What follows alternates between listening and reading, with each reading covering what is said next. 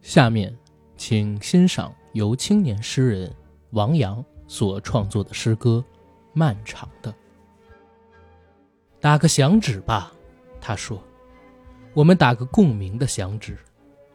遥远的事物将被震碎，面前的人们此时尚不知情。吹个口哨吧，我说，你来吹个斜斜的口哨，像一块铁，然后是一枚针。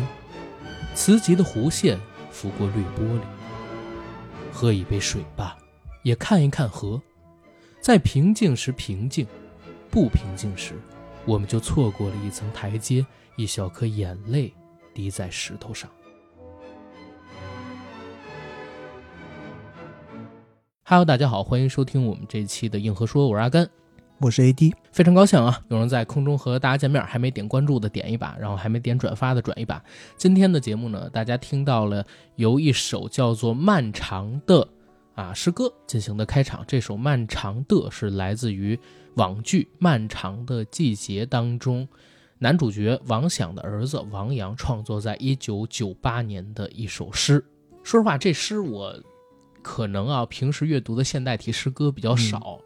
到目前为止也没敢说能弄懂他到底讲了些什么。我跟你一样，这首诗呢，从头到尾我其实没有特别的搞懂，但是它中间的那么一两句话，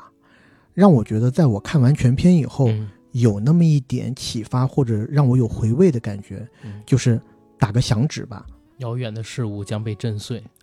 有一点点给我的感觉是好像蝴蝶效应一样。没，错，你在这个空间、这个时间段上做的一些决定，可能会影响到你很久远的未来。对，这有点像我们看完这部戏之后领会到的这部戏的主核，嗯，就是命运是核，是悬疑是壳，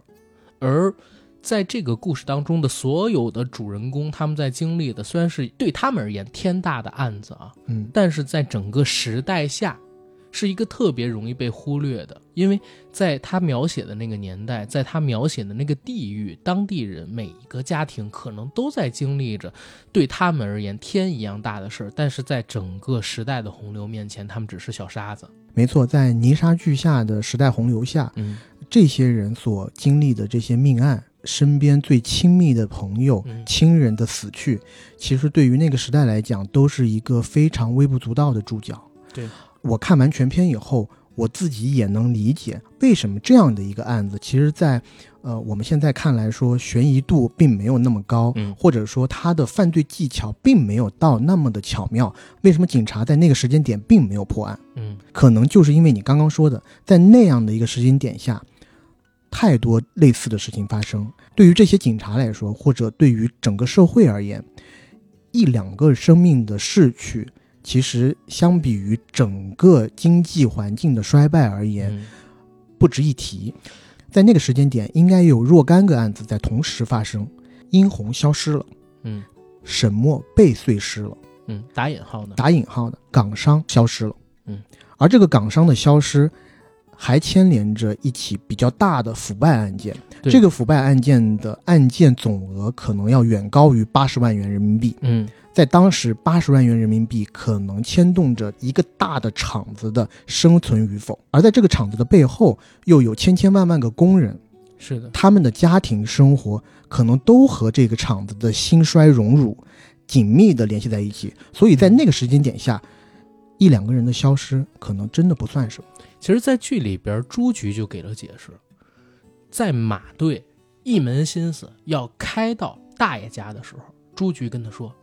现在我们要追的是港商从工厂卷走的八十万现金。没错，”当时弹幕里边其实有人说：“哎，那这个沈墨的死不重要吗？”但其实你仔细想一想，这八十万现金如果找不回来，嗯，那整个华冈会有多少个沈墨这样的人出现？当然是类似命运，而而不是说一定是像他那样的啊。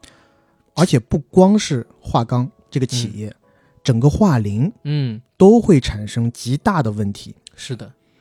所以啊，就是这一首诗，虽然你看上去似乎摸不着头脑，但它是也并不合辙押韵，没错，就像王想说的一样 不像滴答滴滴答，对，对吧？打个响指 吧，我们吹个喇叭，呃吹个喇叭吧，滴答滴滴答。嗯，以小见大，其中一句就让我们引发出这么多的联想。是，由此可见啊，《漫长的季节》这部剧，我跟 AD 两个人都是特别喜欢的。嗯，嗯，然后先跟大家聊一下这期节目的缘起吧。我相信有些朋友肯定还没有看《漫长的季节》这部剧，因为我实话讲啊，最近几天我好像发现这部剧虽然破圈了，嗯，但是看过的人依旧很少。最直观的就是我在某些网络的舆情数据平台看这部剧的播放还有热度值的时候，发现它居然还没有最近在优酷上播的一部大烂剧《长月烬明》的热度高。什么？我没有办法忍受这样的事实。我也没办法忍受，就是它的热度值大概是七十五，《长月烬明》是七十七。当然这是前两天啊，这两天随着大结局的播出，嗯，它热度值又起来了，我不知道有没有可能超越《长月烬明》但我们两个是非常希望这部剧被越来越多的人看到。对，因为在我这儿，当我看完了整部剧以后，嗯我要说的是，这部剧是要在任何层面上都要碾压过。狂飙还是隐秘什么的，不不不，我并没有专指这一两部剧，嗯，是所有同时代的中国电视剧。在座的各位对啊，都变成垃圾。这部剧一出来，啊，当然也不能讲的这么 harsh 了，包括《狂飙》，包括《隐秘的角落》，《隐秘的角落》就是辛爽拍的嘛，是对吧？珠玉在前，但是呢，要说艺术成就，或者说我个人心底里给他的打分的话，这部剧真的是实打实的五颗星，嗯嗯，艺术造诣上已经超越了同时代的其他竞品了，而且是一大截。没错。我在看完这部戏之后，我也觉得这部剧从格局角度上面来讲，是要比辛爽的前作《隐秘的角落》大太多了。嗯，而且刚才我跟 AD 啊，简单的给这剧下了个定义：悬疑是壳，命运是核。嗯，如此大的题材的一个把握力，我真没想到辛爽在第二部作品就能做成这个样子。尤其嘖需要自省的是，我最开始看这部剧的时候，我还觉得好拖沓，不太好看。嗯，要不是这部剧是辛爽导的有范围，然后我看到好多马大帅又里边有很多段子，我都不愿意把它看下去，或者我觉得挺一般的。结果没想到，越到后来就整个人越不能自拔，带进了当时的这个洪流里。嗯，呃，我自己的观影感受跟你可能差不多，因为也是在你的再三推荐下，我才去看的这部剧嘛。我看第一集的时候，确实也会让我觉得主线不够清晰。嗯我看完第一集以后，并没有一个特别强烈的感觉，它到底想要给我们讲述一个怎样的故事。嗯包括有很多的比较重要的案件线索，在第一集里，它也只是给我们看了冰山一角，所以在我头脑里并没有形成一个比较完整的图谱，我没有把这些拼图都可以把它拼出来。嗯我在看剧的时候，其实心里是有一个比较明显的波动的。嗯在看前五集的时候，我还是带着一些怀疑、一些猜测去看的这部剧。我一直在想说，因为辛爽之前的第一部作品《嗯隐秘的角落》，对于那时的我来讲，已经拍得非常顶尖了。嗯那很多导演在第一部作品成功以后，其实第二部作品在酝酿的时候，他会受到特别多的关注，压力然后也会受到很多人的注目。嗯然后这些注目和关注都会在某种程度上变换成压力，导致他在第二部作品里面可能会有一些失常的表现。嗯所以我一直看前五集的时候，心里都会有那么一点点担心，就会怕他啊会不会在之后会发挥失常啊，或者说有一点虎头蛇尾这样的情况。但是，一直到第六集，在第六集的时候，当我看到结尾部分老年的邢三儿和王响一笑泯恩仇的那一段的时候，我特别被感动。嗯而且大受震撼。这个震撼是来自于我看整个第六集的时候，前三分之二，邢三儿在年轻的时候是无恶不作的一个大坏蛋，嗯甚至让我的气愤值顶了天。但是竟然在几十分钟以后，当我看到他老年部分的时候，他那一丝的忏悔，他那一点的人之将死，其言也善，那一点点的人性光辉闪烁的时候，我竟然哭了。哦我被感动到了。然后我当时我一看完，我就直接脑海里面一句话，我也是服了。就是一般来讲，人物的转变这么大，尤其在电视剧里，我很难想象我自己会被打动到，因为嗯前二十分钟他还是那么坏呢，嗯你最后他的笔墨也并没有那么多。是但是就是在那么短暂的一个转变的情况下，让我很打动。然后一直带着这样的心情，我很佩服辛爽导演。看到了第十集，当第十集的结尾又是结尾，蓝色多瑙河嗯，那个乐曲出来的时候，我直接跪地上去了。 我就是说，我也是服了。爽门走狗，这只是个电视剧，你干嘛这么用力呀、你还让那些电影导演怎么活？而且我没记错的话，第十集好像是一百零七分钟，没有第十一集，第十一集啊，因为为我为什么记得这么清楚呢？嗯因为我当天是五一放假的第三天还是第四天晚上，我看完第十集，我都已经我一看表呀，已经十点了哎。但是第十集太震撼我了，尤其是那个那个结尾，嗯而且我第一次看到有导演这样的，就是他最后蓝色多瑙河那部分不是接着演职员表一直在滚动嘛？嗯，然后来彩蛋，当演职员表滚动完了以后，蓝色多瑙河还没放完，他就给我黑屏放蓝色多瑙河，又放了三四十秒，我就看着黑屏把那首歌给听完。当时我就服了，我跪了，你知道吗？我觉得这应该是本剧的巅峰了。结果等我看到第十一集的时候，嗯而且是这样啊，我看到第十集，我刚不是说了吗？已经晚上十点了。然后我看到第十一集的时候，我说哇，第十一集一百分钟哎，我还要再看吗？但当时我脑子有一个特别强烈的感觉，告诉我你必须要今天晚上把十一、十二集全都 看完，要不然你心不够诚。嗯然后我就在看第十一集了，然后我没想到，就在第十一集里头，王响和巧云在出租车内的那一场对话戏，嗯，让我又哭了。我隔山打牛那一场特别棒，我看完那一场以后，我整个人就贴地上去了，五体投地。嗯。再看第十二集，我总等等，觉得十一集结尾你没有震惊没哭 吗？第十一集结尾彪子死，我没哭，是因为我之前被人剧透了。哎，我靠， 因为说实话，那一段时间我想不被剧透很难，嗯是，我一直要屏蔽各种各样的群而且还上热搜。了是我自己朋友圈里面就有一些人在那儿说，他们当然不认识导演啊，他但他直接就是点名，我劝辛爽善 良点，不要把我彪子给弄死，我希望第十二集还能让他回来。是然后我看完了第十二集以后，因为我总觉得十一集已经到这么尖儿了，保持水准不掉就可以了。嗯，嗯但没想到十二集结尾处的那一个升华，那一个死后临近的那种，呃，就是人之将死，在阴阳两界徘徊的那一些，我自己感觉是幻想的存在，让我觉得这个电影的艺术水准简直高到我我自己都笑了，你知道吗？嗯是我觉得这就没法玩了，就你就我们正经在这儿跟你比赛，你这儿给我搞一些作弊超纲题，没意思了，对吧？我刚学到小学，你给我弄一些高中的二元几次方程在这儿给我解，干嘛呀？收点力吧，辛爽导演。但但我必须得说一嘴，你知道第十二集，当时我有一个特别出戏的地方是哪儿吗？嗯，就是当结尾范伟倒在他儿子王北的怀里，然后天上突然跳起了雪，你知道，嗯，当时我就想起了一首歌，别离我那么远，再靠近我一点。可是雪啊，飘进双眼，看不见你皎白的谎言。 Capper 被刺宰，对，当然这是开玩笑了。不过就像你说的，那一场雪是神来之笔，一下把前十一集你已经觉得到顶了，嗯封顶了，没错。突然又拔了一层。而且就是因为十二集，你刚刚说的，他倒在了王北的怀里。嗯其实我和我们的共同的朋友大吉特，啊，有一段激烈的争执，就是我们自己感觉啊，王响到底在什么时候死去的？啊你觉得那会儿就死了？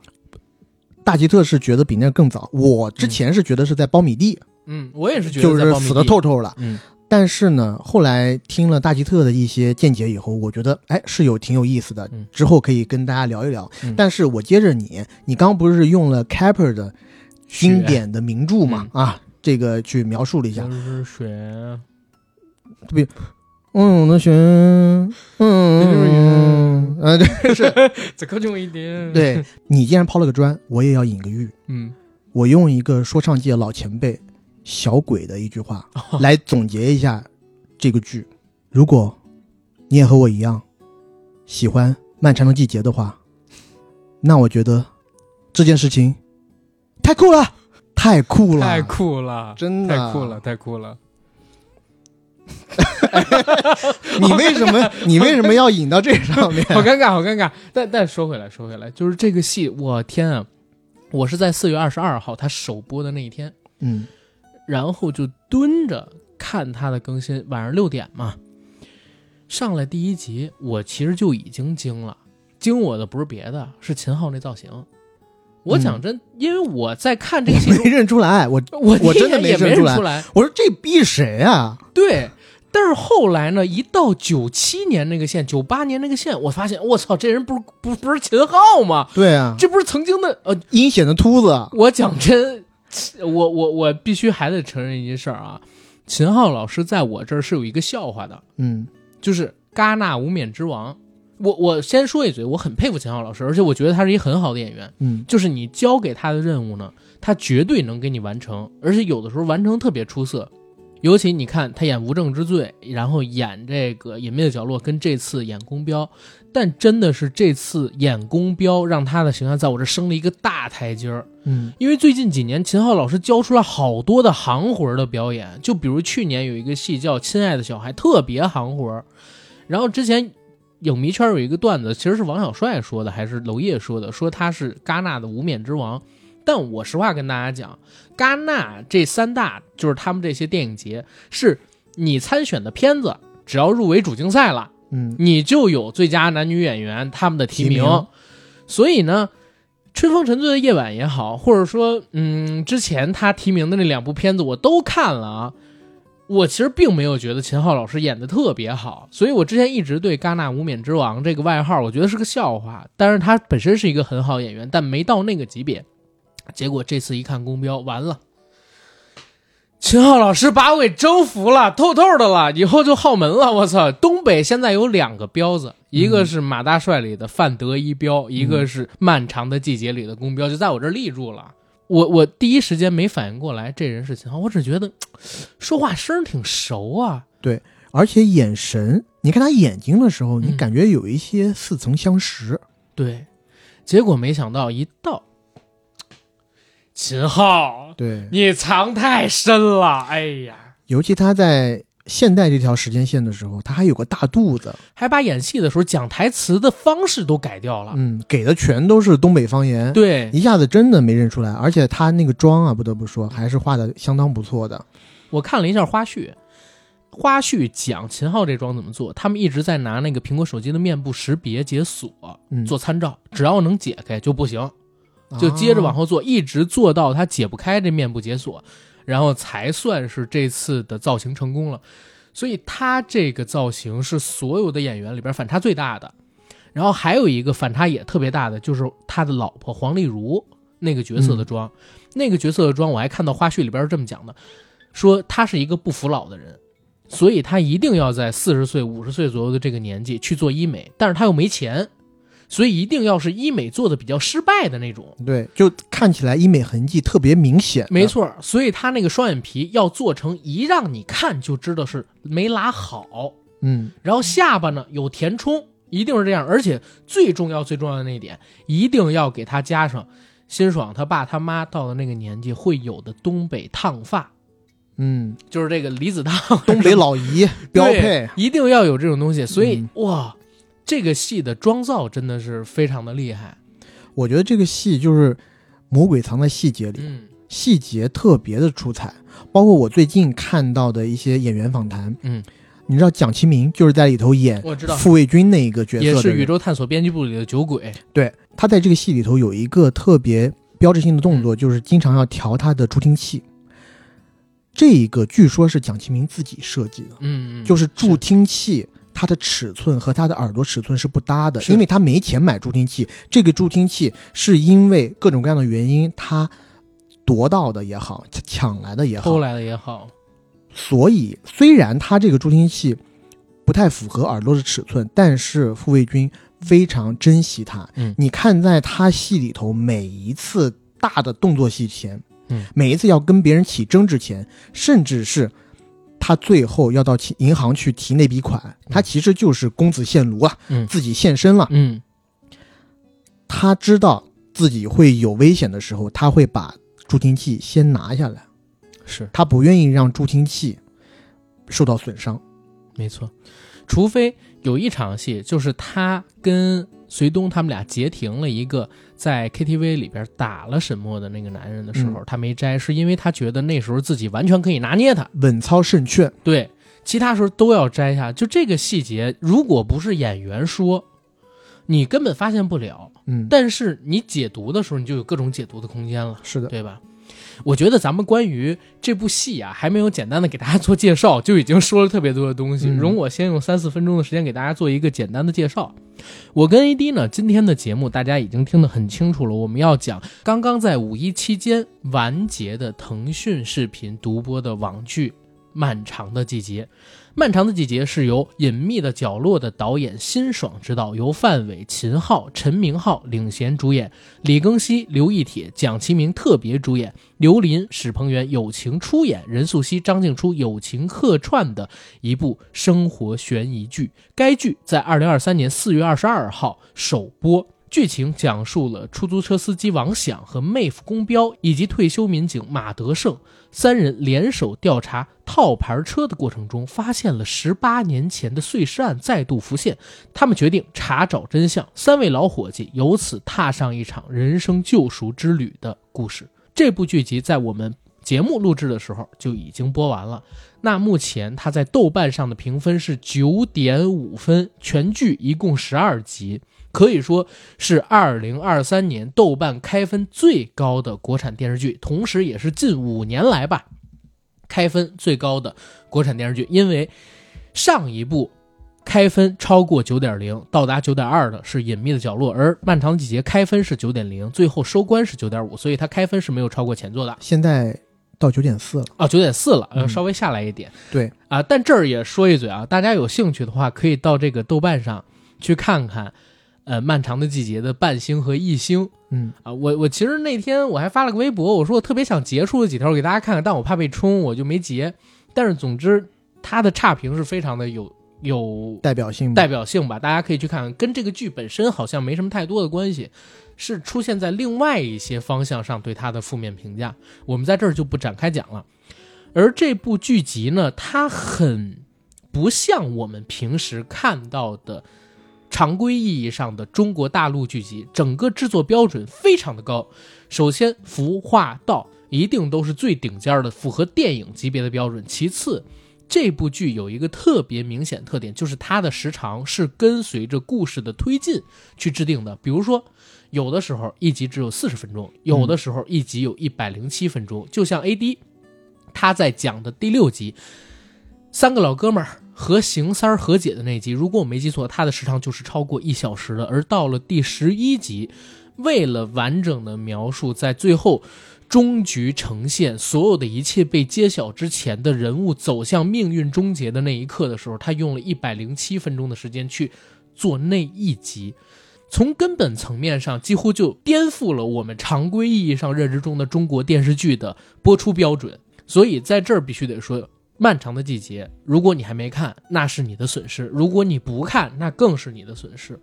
我们非常负责任的和大家讲，AD 和我没有收到他们的任何一毛钱，纯粹是喜爱这部剧，而且被这部剧深深的打动，绝对值得大家打开腾讯视频，然后去看看这部号称国剧之光的《漫长的季节》。嗯，嗯，九点四分是个什么样的水平啊？嗯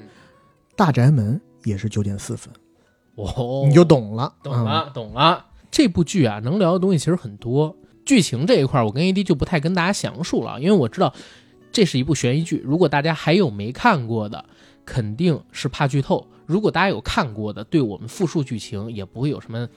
太多的好感，或者说会觉得比较啰嗦。我们就聊一聊自己喜欢的这部剧当中的精彩的情节、亮点，我们自己关注到的彩蛋，以及我们对这些人物、还有事件以及故事本身的解读就好。然后我我先讲两个啊、算是前情提要的东西。首先，第一，这部剧现在叫《漫长的季节》，但它其实初始名并不叫《漫长的季节》。叫《凛冬之刃》。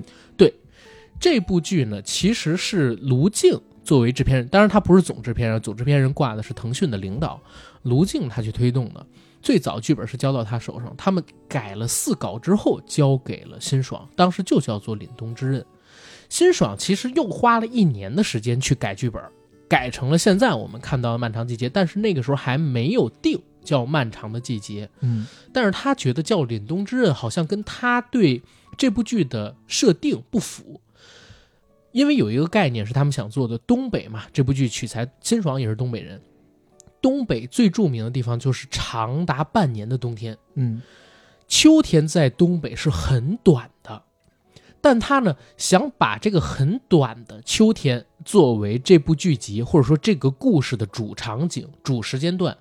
然后在他的设定里边，这部剧要充满着金色的阳光，嗯一定要显得很温暖，或者说哪怕显得不温暖，不能让你觉得冷。要塑造出反差感，然后要体现出这个秋天的来的不易，所以他就不想叫这部片子为《凛冬之刃》。而这个时候发现，哦，在编剧团队里边的编班宇老师，他有一部短篇小说叫《漫长的季节》，嗯所以借来了这部《漫长的季节》的名字，哎，变成了我们现在看到的剧集名。是嗯我是看呃，应该也是跟你看的同一篇的那个采访，嗯呃，当时应该是文学策划班宇他自己说，最近写了一篇短篇小说，嗯，叫《漫长的季节》。对，这小说的名字，辛爽一听就说：“哎，你这名字好啊，就给我们这一用，是就抢过来。”但是呢，我确实是觉得，呃，你说他《漫长的季节》讲的其实就是秋天的故事，嗯这一个。设定我觉得特别的好，嗯因为当我们讲到所谓的东北文艺复兴的时候，你想到的第一个大寒的冷季节就是冬天，嗯寒冷。你甭管是钢的琴还是白日焰火，嗯让我们记住的都是那萧瑟的城市的街道和皑皑的白雪。嗯但是这一部剧反其道而行之，它一开始的部分，尤其是现代戏的部分，让我觉得阳光非常的明媚和充足。嗯后来当然也看了一些呃幕后的报道，原来它的室外戏几乎都是在昆明拍是的，这一块儿要说明一个原因，因为二二年在拍摄这部戏的时候，就二一年、二二年在拍这部戏的时候，东北三省经常被封禁嗯啊，呃，而且它这部戏总共前前后后应该是拍了一百多天嘛，对，很长，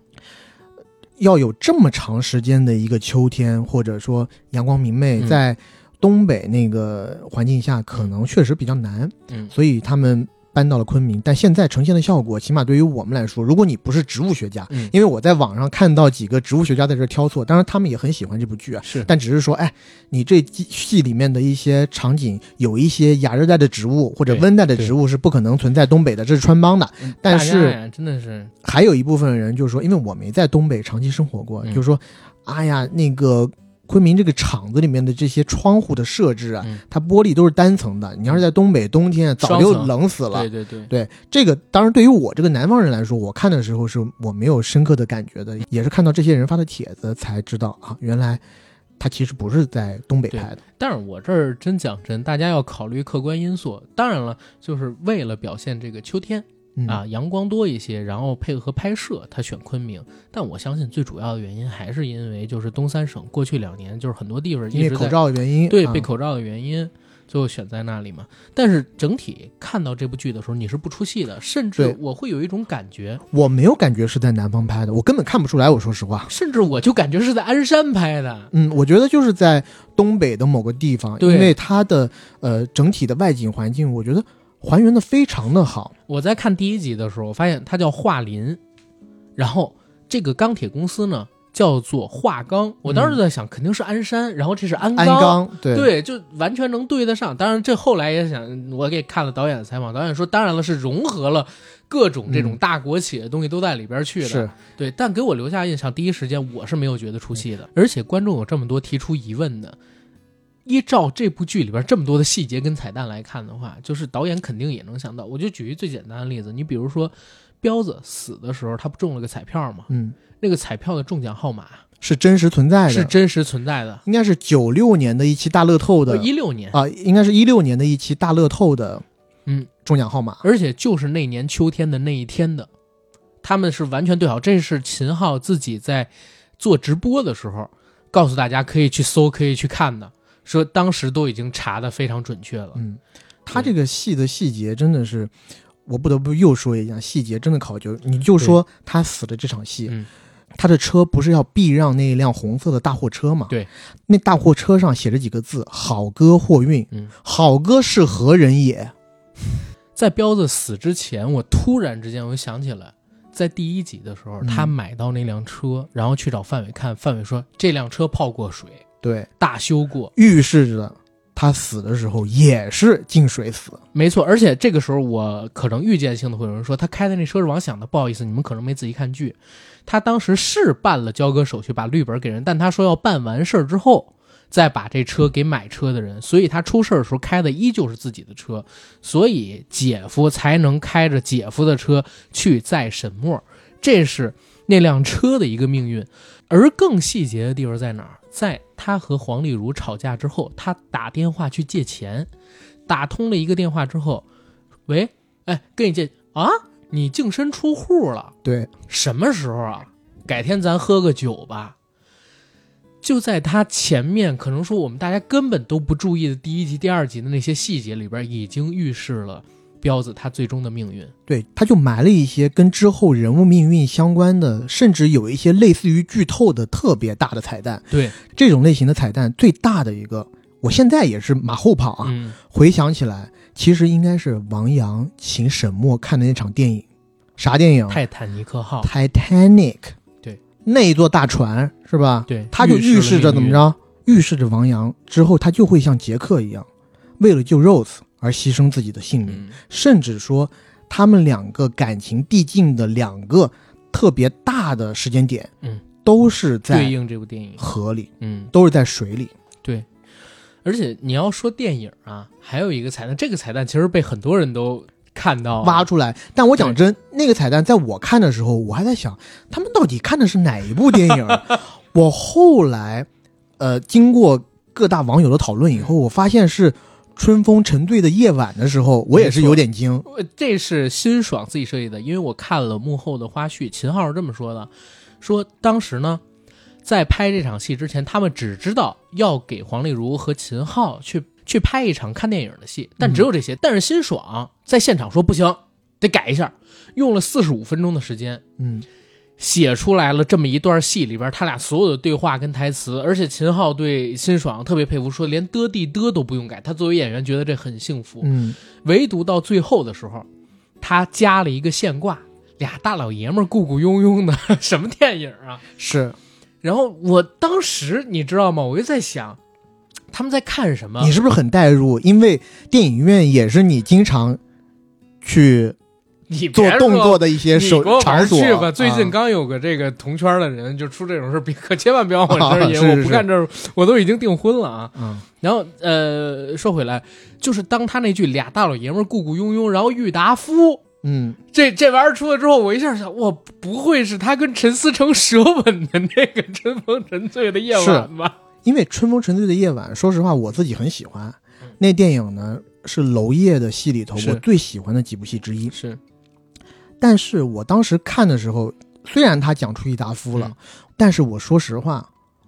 因为年代对不酒上啊。吧，对，啊，夜晚那是一几年的片零，七零啊零七，夜晚那是零几年的片，嗯，你九八年怎么可能超时空看这部片子呢？所以我当时还在想，难道是哪一部《沧海遗珠》九八年的片子我没有看过，或者是国外的译制片？对我当时是这么想的。后来看到彩蛋揭秘啊，原来是就是这部《春风沉醉的夜晚》。后来我还想起来是哪场戏了，嗯就是在舞池那场戏，嗯，春风沉醉的夜晚》那个舞池那场戏，当时放的那个音乐嘛，你可能得返回去去听一下，因为我记嗯得荧幕上的两个男主角有在对话，对，而且那个对话呢，我为什么又觉得不是外国片？因为它不是一支枪。是非常生活化的语调出来的。然后那场戏其实特别逗乐儿，因为秦昊饰演的宫彪在那整场电影里，他就不是奔着看电影去的，嗯他就是要泡丽茹，所以对一整场都在跟丽茹在那儿逗闷子、瞎打岔。对然后丽茹还看得挺认真的，他跟丽茹还说一些弗洛伊德上的弗话洛。伊德，嗯这时候，丽茹你一看，在那个时间点，丽茹根本就不想搭理他。对，他还说：“哦，弗洛伊德是谁啊？”就是说分是房了吗？心，呃，不是，他一开始是啊先问弗洛伊德是谁，他说啊，是一个心理学家，嗯，奥地呃、利的研究，梦的。嗯，他说那弗洛伊德分分房了吗？然后他还说，呃，弗洛伊德不是咱厂的， 那你分房了吗？对对，指日可待。对，例如他考虑的东西都特别实际，现实。对，但是这场戏我也挺佩服辛爽，啊就有一些神来之笔的台词，我觉得比国内现在上五一档什么喜剧电影好笑多了，对不对？整部剧都是如此。我喜欢成熟的，那成熟我太有优势了，对啊，你怎么说呢？大家都说我长得得多显少老有点显老， 对，这这特别好笑。而且弗洛伊德本身也是两个彩蛋的致敬，嗯，第一个，弗洛伊德是马大帅里范德彪经常挂在嘴上的词，而且他之前开过一个解梦馆儿，就范伟演那个角色、背后贴了俩对联儿，一个写着，呃，什么欧洲有弗洛伊德。辽北有范德一彪啊，嗯然后唯谁能解梦，唯有德彪，这是当时他的台词，所以弗洛伊德也是这个彩蛋。但还有一点，就是结尾的时候，例如跟他说：“我真羡慕你彪子，一辈子都活在梦里。对，一辈子都活在梦里。然后他们两个人真正发生关系的前一刻，宫彪的身上用两本书其实是做防护嘛，因为他要跟王想出去追儿子，怕打架。对，怕有坏人对知道，所以他自己用书籍自制了一个防弹背心、防弹背心防刺背心。，对，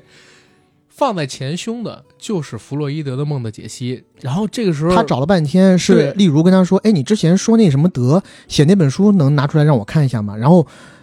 宫彪就在他那个小屋里到翻了嗯处找，半天哎，什么不见了？最后发现啊，原来是在胸前。然然后后这个时候，例如跟他说：“彪子，你太爱学习了。然后这时候宫彪说：“习惯了，用知识武装自己。””对，太逗了。这两句话特别精辟，就他的言语上的幽默和精炼，嗯，让我会有一点感觉我在看编辑部的故事那种那种对台词的精雕细琢。没错，而且这儿再说一个，这场戏也有一个致敬，宫彪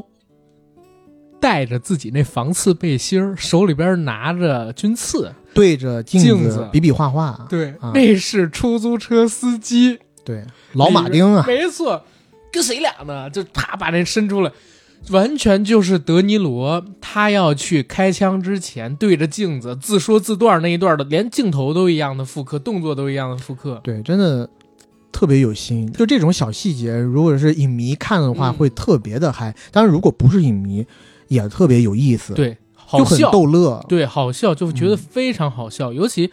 秦昊在这部戏里边，他本身是东北人，我也是这一次才知道，我之前并不知道他是东北人。对我也之前也没有去深查秦昊的这个身世什么的，因为他之前的戏里头几乎讲的都是普通话，而且普通话普通话非常的字正腔圆。对而且他之前的角色跟这一部也有巨大的区别，这一部是完全把“彪”字贯彻到底。嗯，之前他其实演的角色很多都是文质彬彬，甚至有些书生气的，跟他个人气质反差比较大的，像什么姜子成这种，让人看了都恨得牙痒痒。反而这部戏，据说据他自己所说，最像他自己，也最像他自己身边的人。他说自己是按照他妈跟他爸的性格演的宫彪这个角色。然后我呢，在网上看了一些他跟他媳妇儿伊能静还有他妈一起上综艺的片段，我发现哇，确实是他生活状态当中就是像宫彪那样一个彪人，挺幽默的一个，很幽默，嗯而且自带东北腔，用母语去说去演，一下就让大家觉得哇，太生活化，就是生活在身边的那个人。嗯，而且，哎，这儿说到演员，我我想提一个人，王阳的母亲林小杰，我也是看了这部戏以后，我又去查了查他。嗯首先，他在这部戏里面贡献了几个让我印象特别深的呃表演片段对。就他所有的出场镜头呢，他在里头给你饰演的都是一个家庭妇女，而且是一个婆妈操碎絮叨心嗯的家庭妇女的形象，嗯然后让你本身呢是有一种排斥感。嗯，但是当王阳死了以后，或者死之前嗯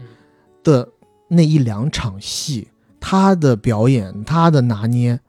特别的棒，尤其在王阳死之后，他们在家里头宴请周围的对一对对那些一场亲戏朋好友，严放多的那一场太棒了，他全程是一直是在笑的，跟我嗯们想象的失去了自己独子的母亲应该有的那种伤感大相径庭。嗯，他一直全程在笑，好像死的是别人一样，是，甚至说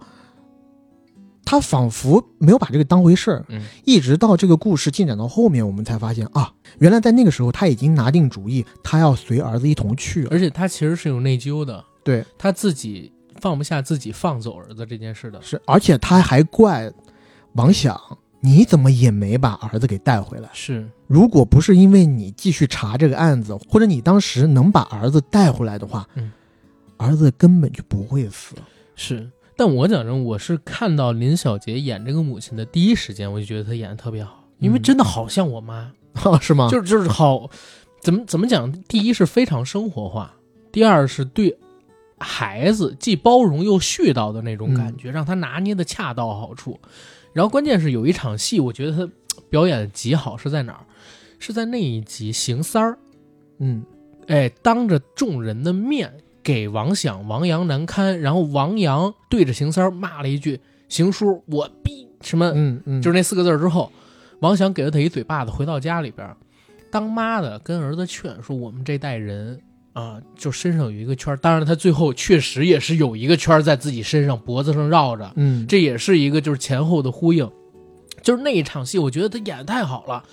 然后我到豆瓣上去搜他是谁，结果发现哇，他居然是一个旅美多年，而且在北美人气还有点儿的亚裔演员，吕奥多年，旅澳多年，他是嗯八几年的时候就已经开始在国内演过几部是是。电影了，对而且在电影里面呢，演的应该就是呃大配角的角色。豆瓣上给他的简介里边最后一句说，演一些被时代落下的落后妇女角色， 嗯，就是因为他年轻的时候很美艳，所以一般都是演什么反派呀、然后就是社会边缘啊什么，就是这种。对。然后他在演过几部电影以后，在八九年出国留学了嗯，然后应该是之后一直生活在澳洲。对，然后还拍过不少的澳洲电视剧什美么的。剧什么的。最近一次我看到他，我也是看了这个电视剧之后回想，是《别告诉他》里边的妈嗯妈、奥卡菲娜的妈妈，对，其实应该是一个特别洋范儿的人，是但没想到在这部戏里头，他演的是演的特别的到位。她演的真的太好了。我完全没有办法把他和一个旅外多年的一个嗯归国华侨的形 象联系起来。而且我都没办法把她跟她自己豆瓣主页上边那些照片嗯，挂到她，比如说参加颁奖礼的时候那么光彩夺目，但是你看到她在这部戏里边洗尽铅华，甚至她在演有一点点神经质那样感觉的时候都特别到位。你就像有一集宫彪第一次去她家，嗯，他一听说宫彪是厂办的，就问他：“哎，那你跟这个孙宇坤熟不熟啊？如果我想去堵他，该咋着？”他当时眼神啊，非常的直愣愣的，嗯就完全没有心计嘛，让你感觉这是一个邻家大姐。然后她没坏心，但是呢，可能有点儿太直了。这个人没，错北东北话也叫彪，那个表演，我的妈呀，就直接让我跪下，我就想想喊妈，你知道吗？跟我妈太像了，跟我妈有时候跟我说一些 什么二四不到六，然后跟我说一些特别让我难以接受的创意跟你就跟想她法的说时候，我反应一样。是你就跟他说妈，你闭嘴吧你，你 是不懂。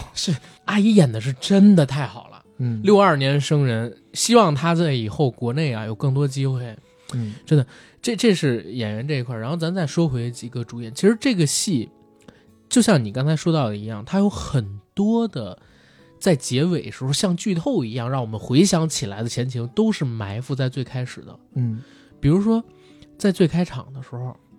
我们刚才说到的这辆被泡水的车预示了公标的命运，那马德胜的命运也在一开始都被注定好了。嗯这是马龙德兰胜，嗯，对吧？最后中风，对，然后倒下。当时，但我这儿真说一嘴，我当时以为他中风那一刻就死了，对我也是。对吧？直到后来我看到第二集的预告片，我才发现哦哦，还有这么一场戏。但是他结尾的那场戏感动死我，尤其小李在年轻的时候跟他又有不对付，甚至还在我们看来用一些下作的手段吧，对吧？嗯，博取上位的小李做了李局之后，握着他的手说：“马队，还是你行。”然后这时候陈明昊已经神志不清了，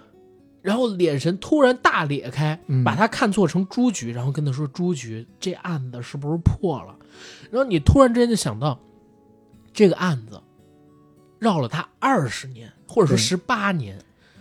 让一个风华正茂的，能能明明他就是下任局长。嗯就因为这个心魔，让整个人失控，断送自己后半生的仕途，成为了一个一无是处的老年人。对，对也吧不是一无是处。他跳失拉败丁，者吧，他跳拉丁舞跳的对特别好，把心跳乱，把家跳散，因为去 年老伴儿不是因为癌症去世了嘛，是。所以就现在跳舞会骚一些嘛。但马队这个角色，确实我自己在整部剧里头特别特别喜欢，应该是仅次于宫彪让对我最喜欢的一个角色。他在年轻时候那个刑警队长，一开始我觉得还是比较中规中矩的，嗯但是等翻过来。当他在二零一六年那个时间线第一次出现的时候，出现在那个老年舞蹈比赛上的时候，那第一个亮相那个 pose 就整个让我笑喷了。是，在此 之后，我觉得他各种，你不能说他不着调，嗯但是确实有很多的笑点和喜点是出现在他身上的。是我觉得演绎的非常的完美。最棒的那是小李的梗，对我要去接小李。小李是谁啊呀、听声儿应该年纪比他小很多，找后老伴儿吧。嗯，结果抱过来一条狗，，对， 然后你就知道那个使点绊子的人叫小李，在局里，对吧他？就是为了恶心那李局呢。对对现在的李局，以前的李队嗯，更早之前还是他的一个小伙计呢。对，小李。而且更有趣的是啥？我特别喜欢他跟宫彪的。其实我喜欢看宫彪跟所有人的互动，嗯，就宫彪这个人特别有趣。他跟宫彪两个人去蹲点儿，对蹲沈辉的时候，宫彪一直在那儿看球赛，吃然后鸡吃架串儿，对，对，吃鸡架儿，吃鸡架儿。然后马队还跟他说：“你能不能专业点？你到底是在吃鸡架还是在蹲点呢然后马队肚子疼，要上厕所，拿一堆的纸。宫彪说：“多大屁股啊，用那么多纸？”？”然后马队跟他说：“耽误你擦嘴了。哟呦，呦，这台词我跟你讲，绝对是导演就是精雕细琢，想多少遍才能想出来”的。对，，但是我也有一点小问题想问，有没有可能是这些演员当时现挂想出来的？有有好多是现挂的。你比如说刚才我们提到的那个看电影，看完电影之后有一个拔气门芯儿，嗯，那一段是现挂的。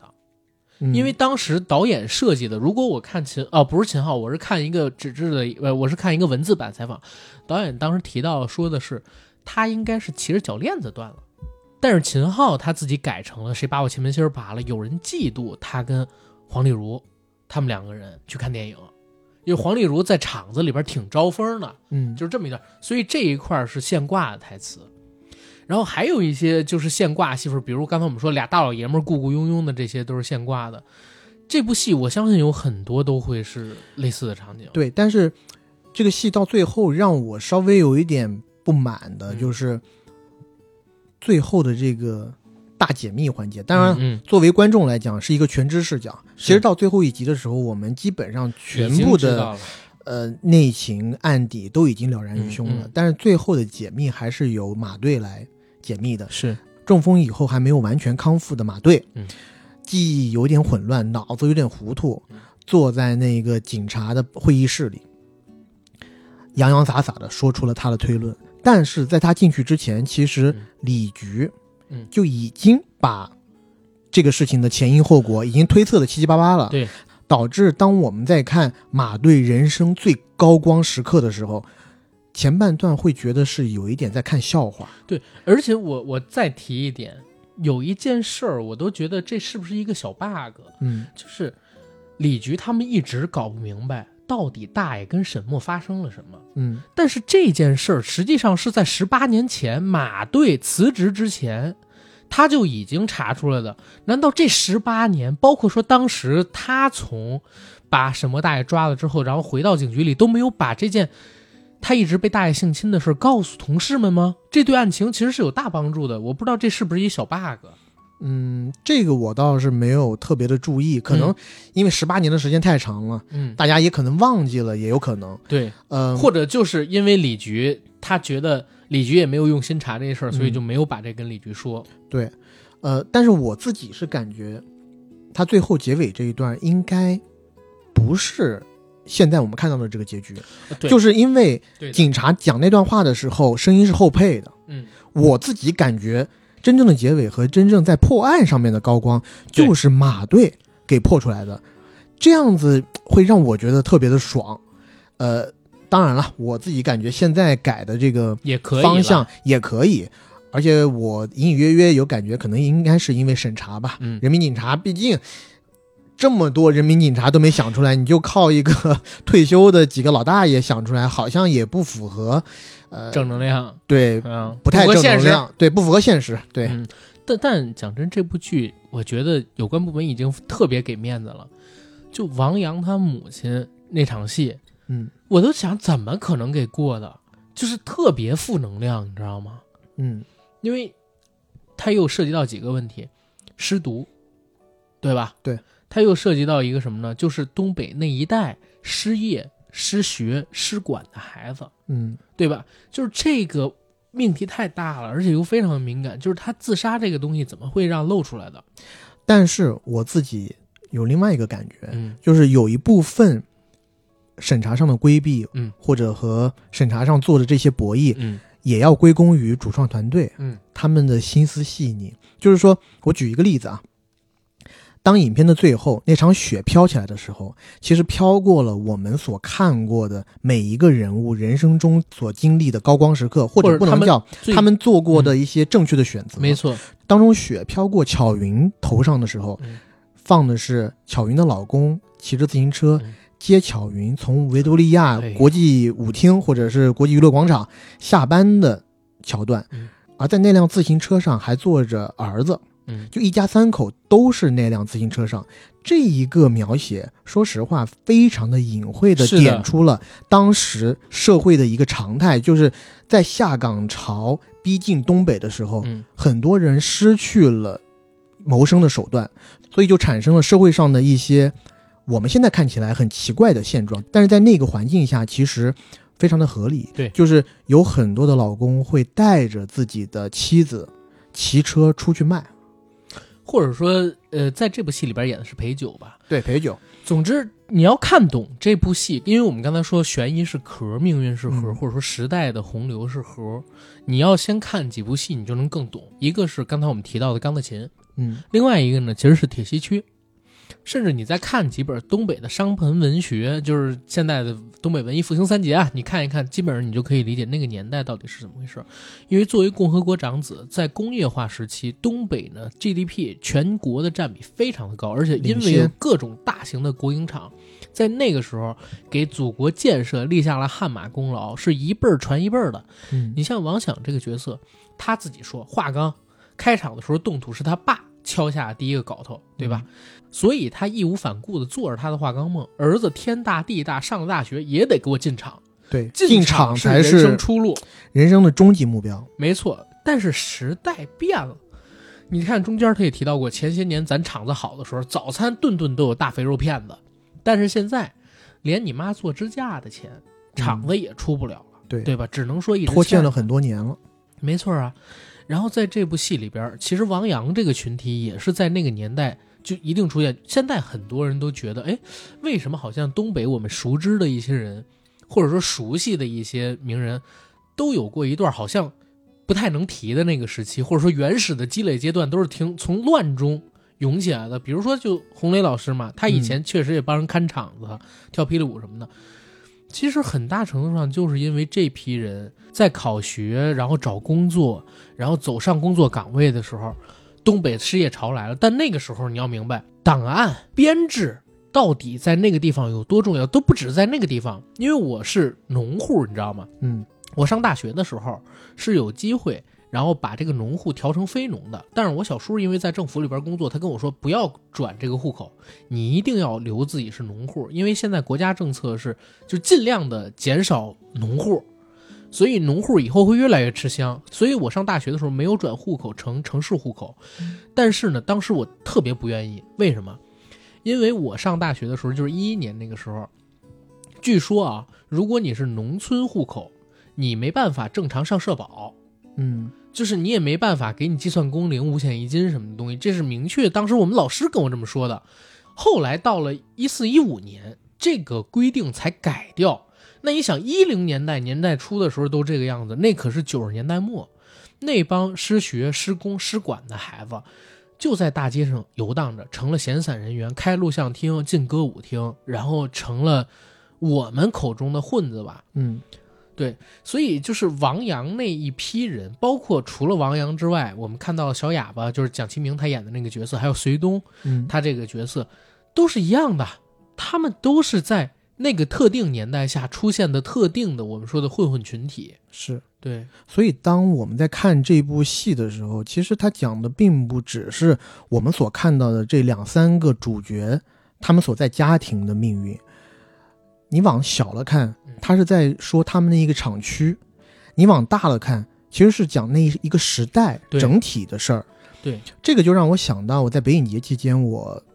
当时也很有幸啊，抢了一张这个《悲情城市》的电影票，嗨，我去嗯资料馆看了这部电影。是然后《悲情城市》这个电影作为侯孝贤的集大成之作，对最受捧的几部吧。我在小的时候看过两遍。嗯，我说实话，我没有办法特别理解这部电影，嗯因为它这部电影里面有一个很重要的一点，就是角色非常的繁多。对，而且在影片的头四十分钟，因为没有给你特别详细的介绍谁是谁、嗯嗯谁和谁的关系是怎么样，所以影片的信息量变得非常的大。而且那个时候绝大多数的时间都是人物们在一个饭桌上对话，或者说嗯一群人在对话，对这让你看得很累。呃，一个是累，二一个是乱。嗯，在第三个就是你并不知道他表达的具体是什是么。的，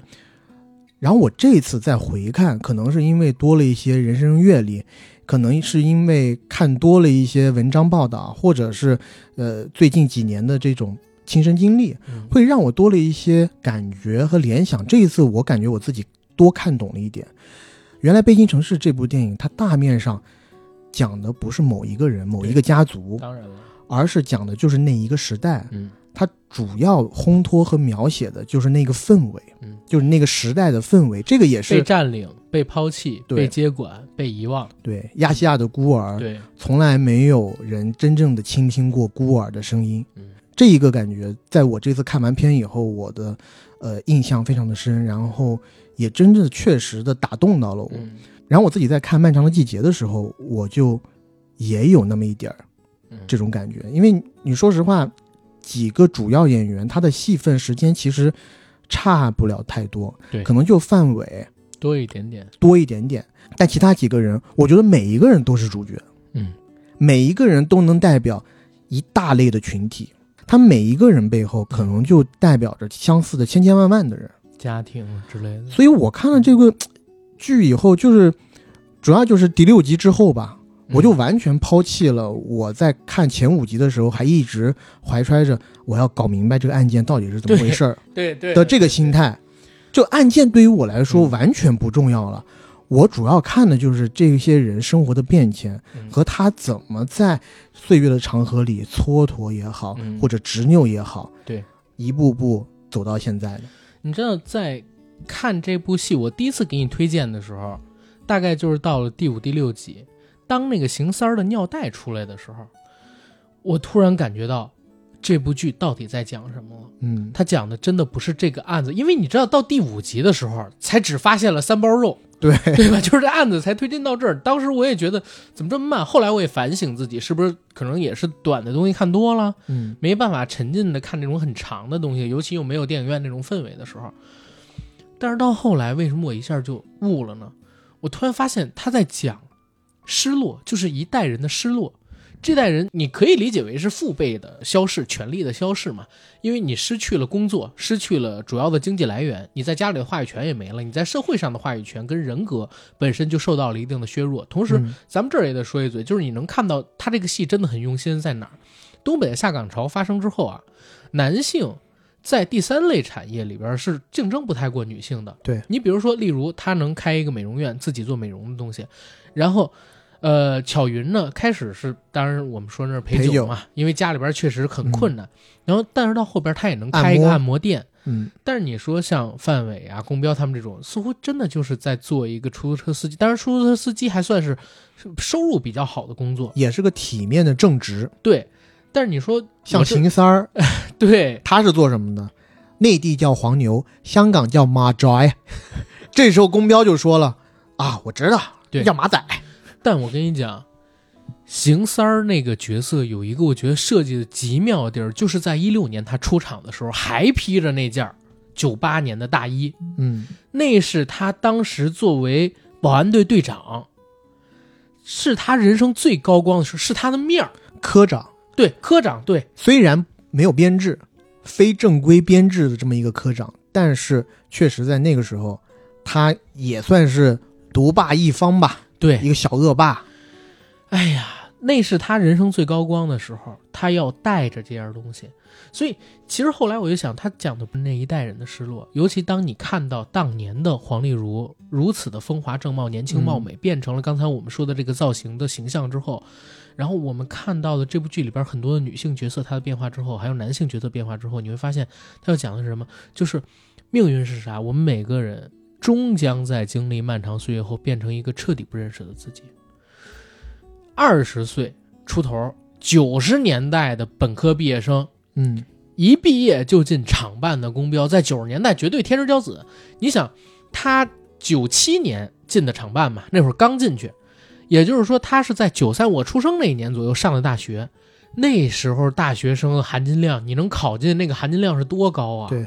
就是正常情况下，只要人生不出意外，起码到一几年的时候，他得是个厂长或者是个私营企业主。九十年代你能读个大专，已经可以平趟一些小城市了。是啊，嗯，然后何况他还是本科的毕业生，那个时候又进了华钢，他们当地最大的国营企业嘛。对，当然了，这一块儿你可能也会跟他讲，第一他打的厂长，然嗯后那其他的国企知道这事儿，他可能不知道原因。对，但是你打厂长被开除这个事儿，一下就成档案上的污点。但有一点，嗯，在他们设定的桦林这个城市，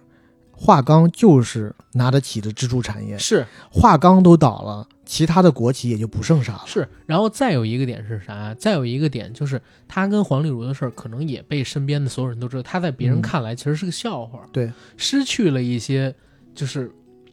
社交的东西吧，没错，所以导致他的人生就很破破。然后马队也是，马队到了老年的时候，也看不出中年那样霸王扛鼎的意象了吧？嗯，范伟呢，中年的时候虽然执拗，但是你能看出来他有股傲气在，但是晚年的时候什么傲气都没了。就是岁月一旦让你经历，你就会在很长时间之后变成一个你自己完全不认识的样子。就是他们完全磨掉了过去身上的影子，尤其秦昊他的那个变化是最大的，嗯，让人一下就感觉到这部剧他要讲的根本就不是这个案子。时间是最狠的杀手啊。对，所以这个季节真的太漫长了，漫长到把每个人都蜕变成了另外一个样子。是，呃，邢建春这个角色啊，嗯我还是想讲一下。就我自己在看这部戏的时候，他很多时刻，尤其是在九七九八年，会让我恨得牙痒痒。然后就是你讲的，首先他露出尿袋的那一刹那，他应该是和那老哥几个在一起拉扯嘛，结果被弄到了地上，哎，大衣打开了，嗯，他唯一的体面在这时候滑落了，对，尿袋露出来了，他在地上失声痛无哭，助那种的哭法让我感觉在看一个年龄很大的孩子，嗯，他的那种无助感，我是觉的得特别的有点瘆人，嗯就是已经跨越了让我觉得演得好的阶段，让我觉得有点瘆人，嗯或者会让我感觉我很惧怕我的未来会像这种一这种人一样。是。的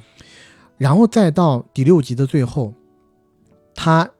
一股脑的把他知道的一些信息，嗯嗯他的一些推理，他推理出来，哎，这个套牌车的这个什么人，就是住在这个什么小区，给了这老哥几个这个铁三角以以后，他要走了。他其实去上了个洗手间，因为他有尿袋嘛，是的嗯然后上厕所不方便，在满了，在洗手间里面折腾了很长时间。嗯这个时候，宫彪和马队长都已经离开了，嗯房间内只剩下了王响和他。他要走之前，王响那时候还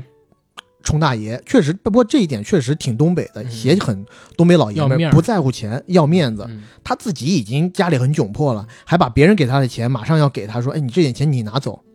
这个时候，邢三儿怎么说的？说：“我比你有钱，你这点钱你就自己留着吧。”嗯，说什么我现在也得走了，这不还得去挣这个透透析的钱，钱吗？嗯这时候王想叫了他建春儿，他的大名儿。嗯这时候邢三儿就跟他说了，还是叫我三儿吧，嗯，这不是听得亲近点儿吗？是哎呦，然后那一段他脸部的细节表演，太让我打动了。是，他那个时候就已经想哭了，对，违法的事儿肯定不能干了，对哦谁不想要死在自己家里，没错。对吧？然后他的眼睛是不敢直视王想的，一直在看着别处。嗯最后走之前讲了几句话以后，让王想留步，也是非常胡乱的在空中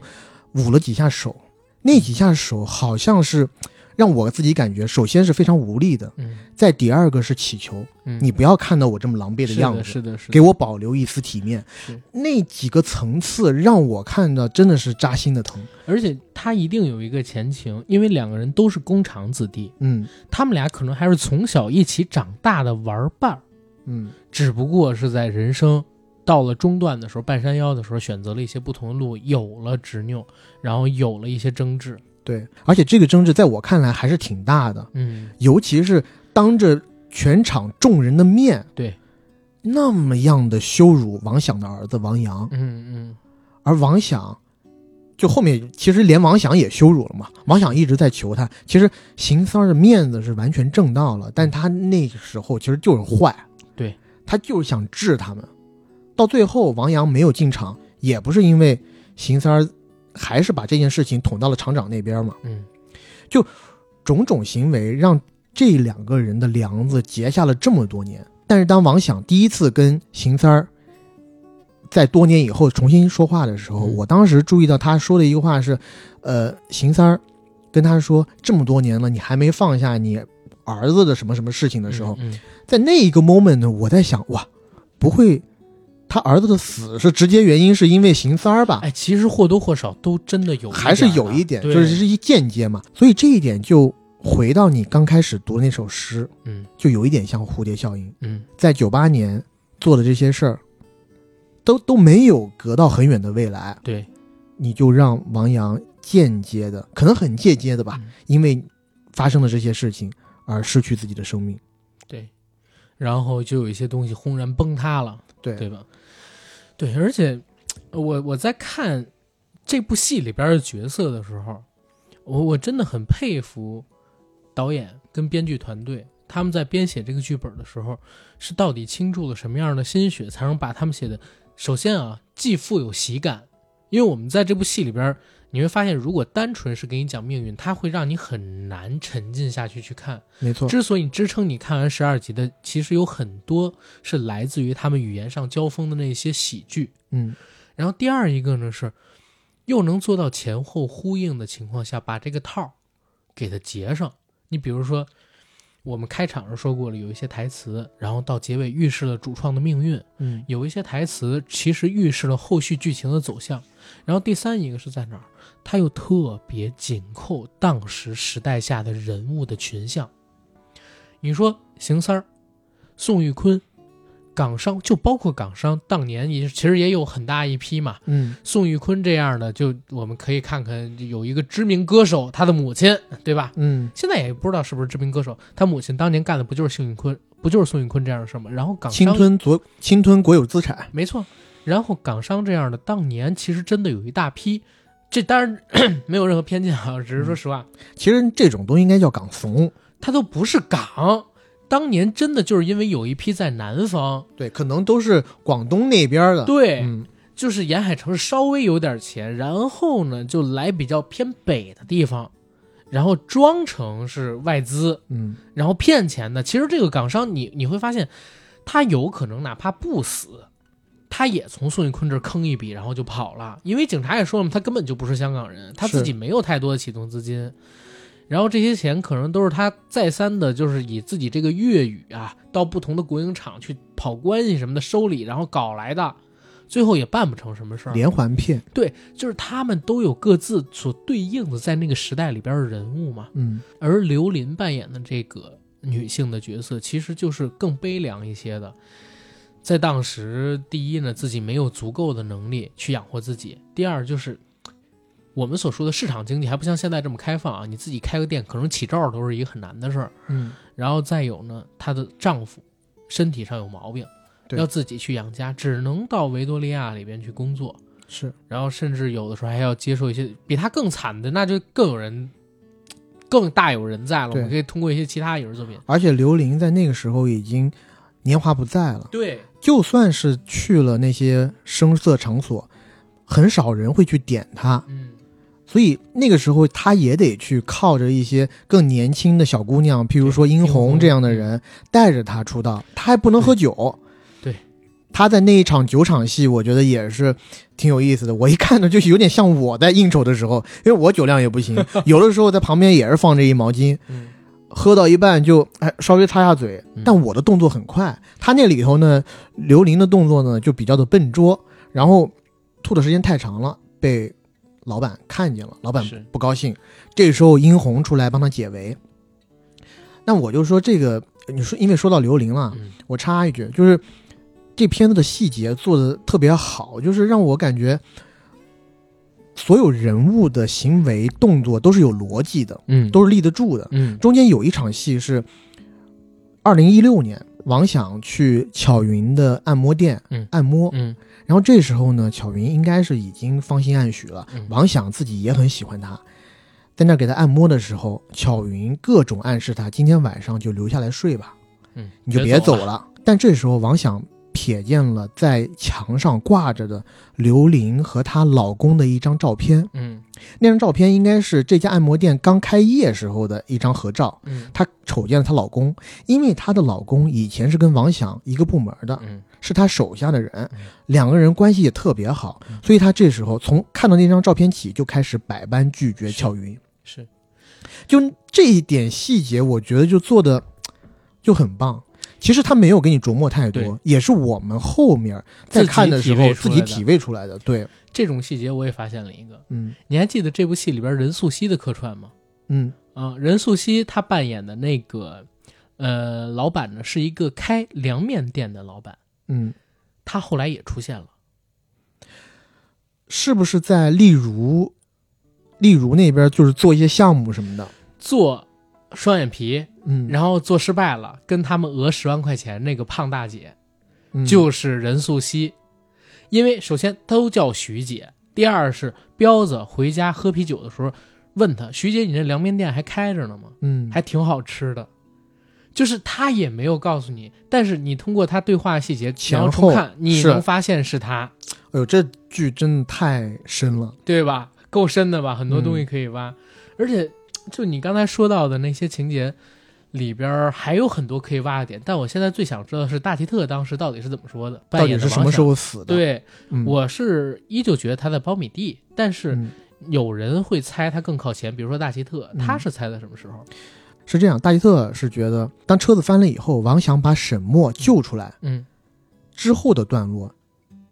王想就已经不在了。就说，当然他是比较迷影像的哈，嗯嗯他从画面上跟我解析说，从那一个点之后，所有有沈墨的镜头里都没王想，嗯有王想的镜头都没沈墨，而沈墨是现实存在的。所以王想的镜头，包括他远离了那个案发现场，嗯慢慢的走，走到了桥上嗯，这一系呃这一系列的镜头都是王想那个时候就已经穿主梭观想于象的，阴阳两间，嗯。处于弥留之际，所有的一切都是他想象出来的。而我最开始也跟你想的一样，觉得他应该就是死在苞米地里，因为苞米地里有一个特别明显的镜头，就是他下来上厕所，然后走向镜头，从左侧出画，镜头出画没动以后镜头没动，在远处我们看到了，虽然是不对焦的，但是应该就是王想嗯自己本人的身体躺在那儿。但大老师跟我说的是，在那一个点其实是王想已经死透了。他中间还讲了一点，就是当王想走上那个桥。有一些像行尸走肉一般眼神空洞的在桥上走着的时候，他不是突发心脏疾病跪下来吗？在跪下来那一刹那，他截了一张图，在新阳的映射下，桥的栏杆的影子投射到了地上，而这时候王想已经痛的跪在了地上嘛，嗯他的手刚好和影子重叠，而这时候看影子的时候，影子是一个大大的十字架，他说这是触碰十字架。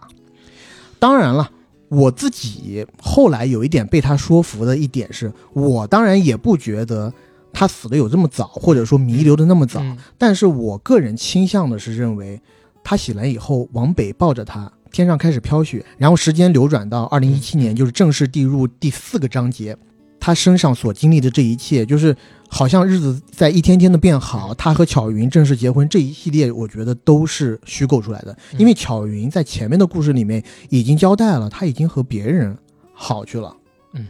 我现在倾向于是这样的理解。当然，我看到网上包括范梅老师自己，好像就是说，呃，其实到最后好像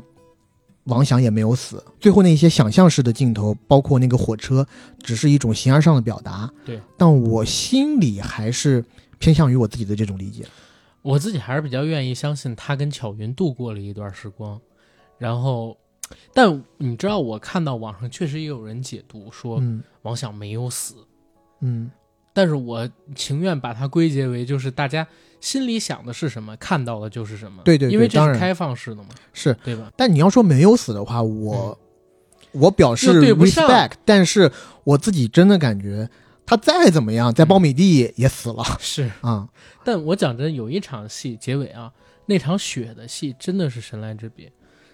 尤其当王想说这雪我见过，它是从嗯过去来的，突然有一股文学感，你知道吗？特别文艺，当时就拔高了很多。对，然后瞬间他穿越到各种场景，这个场景先说有些是某些人的高光时刻，嗯，有些是某些人最想回到的那个时刻，有些是某些人决定重新出发的时刻。总之是对应着不同的时刻，跟他们每个人的命运都有关的。对你比如说，王想看到的那个老婆儿子热炕头的，然后跟他挥舞，跟他说有雪，应该是在案子发生之前对的。嗯所有事情还没开始之前的对时刻，而宫彪那个时刻是他刚刚打完宋玉坤，打完厂长，然后出来发现下雪了。而且在这一场雪之后，最后结尾那个向前看，别回头，其实你也能领会出很多话。我在看到，我一点不开玩笑地说，当范伟跑起来迈着小碎步，跟年轻的时候自己说：“往前看，别回头啊，嗯往前看。”我突然想到《一九四二》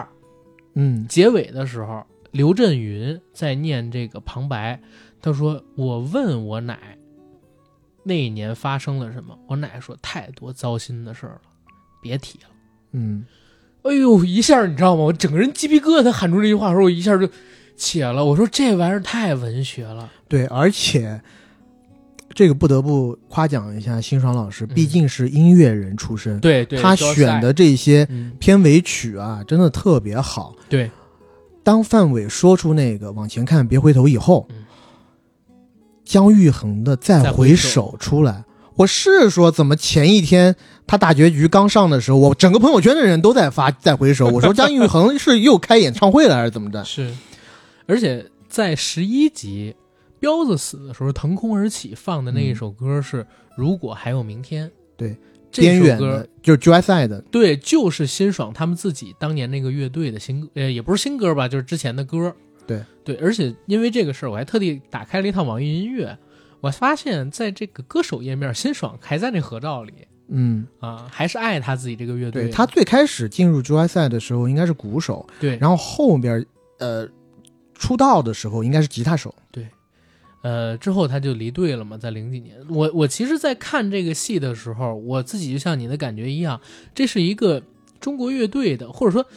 地下音乐的一个嗯狂欢来的。每一集的片尾曲首先都有设计，对，而且用的一定是特别有趣的设计。比如说，刚才我们已经说了啊，再回首跟如果还有明天，你往前走，还有类似于那个小白船《隐秘嗯角落》里边小白船一样的小星星恐怖童谣版的，嗯然后也会有一些非常吊诡的，甚至惊悚向的音乐。嗯，他其实是片头片尾都有，对，中间有一集当片头出来的时候还在走字幕呢，嗯，你就听到有一个人在呢喃，好像是一些呓语或者是一些疯话，你根本就听不到是什么。是当正式画面出来以后，你才发现原来是王阳的老妈。觉得王阳这几天神色不太对劲，找了个神婆过来施法，在叫魂呢。但是他叫魂的场景，当你没看到那画面的时候，你觉得是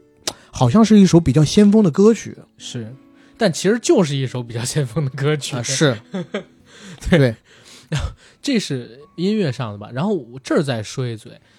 我其实，在看这部剧第一集、第二集，因为我觉得节奏真的挺慢的，支持嗯我看下去的很大一个原因是，我在这片子里边发现特别多马大帅的梗，嗯因为我特喜欢马大帅，我之前还做过一个范德彪的一个混剪的视频，有时间可以放出来让大家听一听。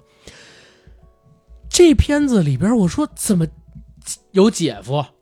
然后那个小舅子也叫彪子，而且呢还出现了维多利亚娱乐广场经常请人吃饭的桂英风味烤肉也是。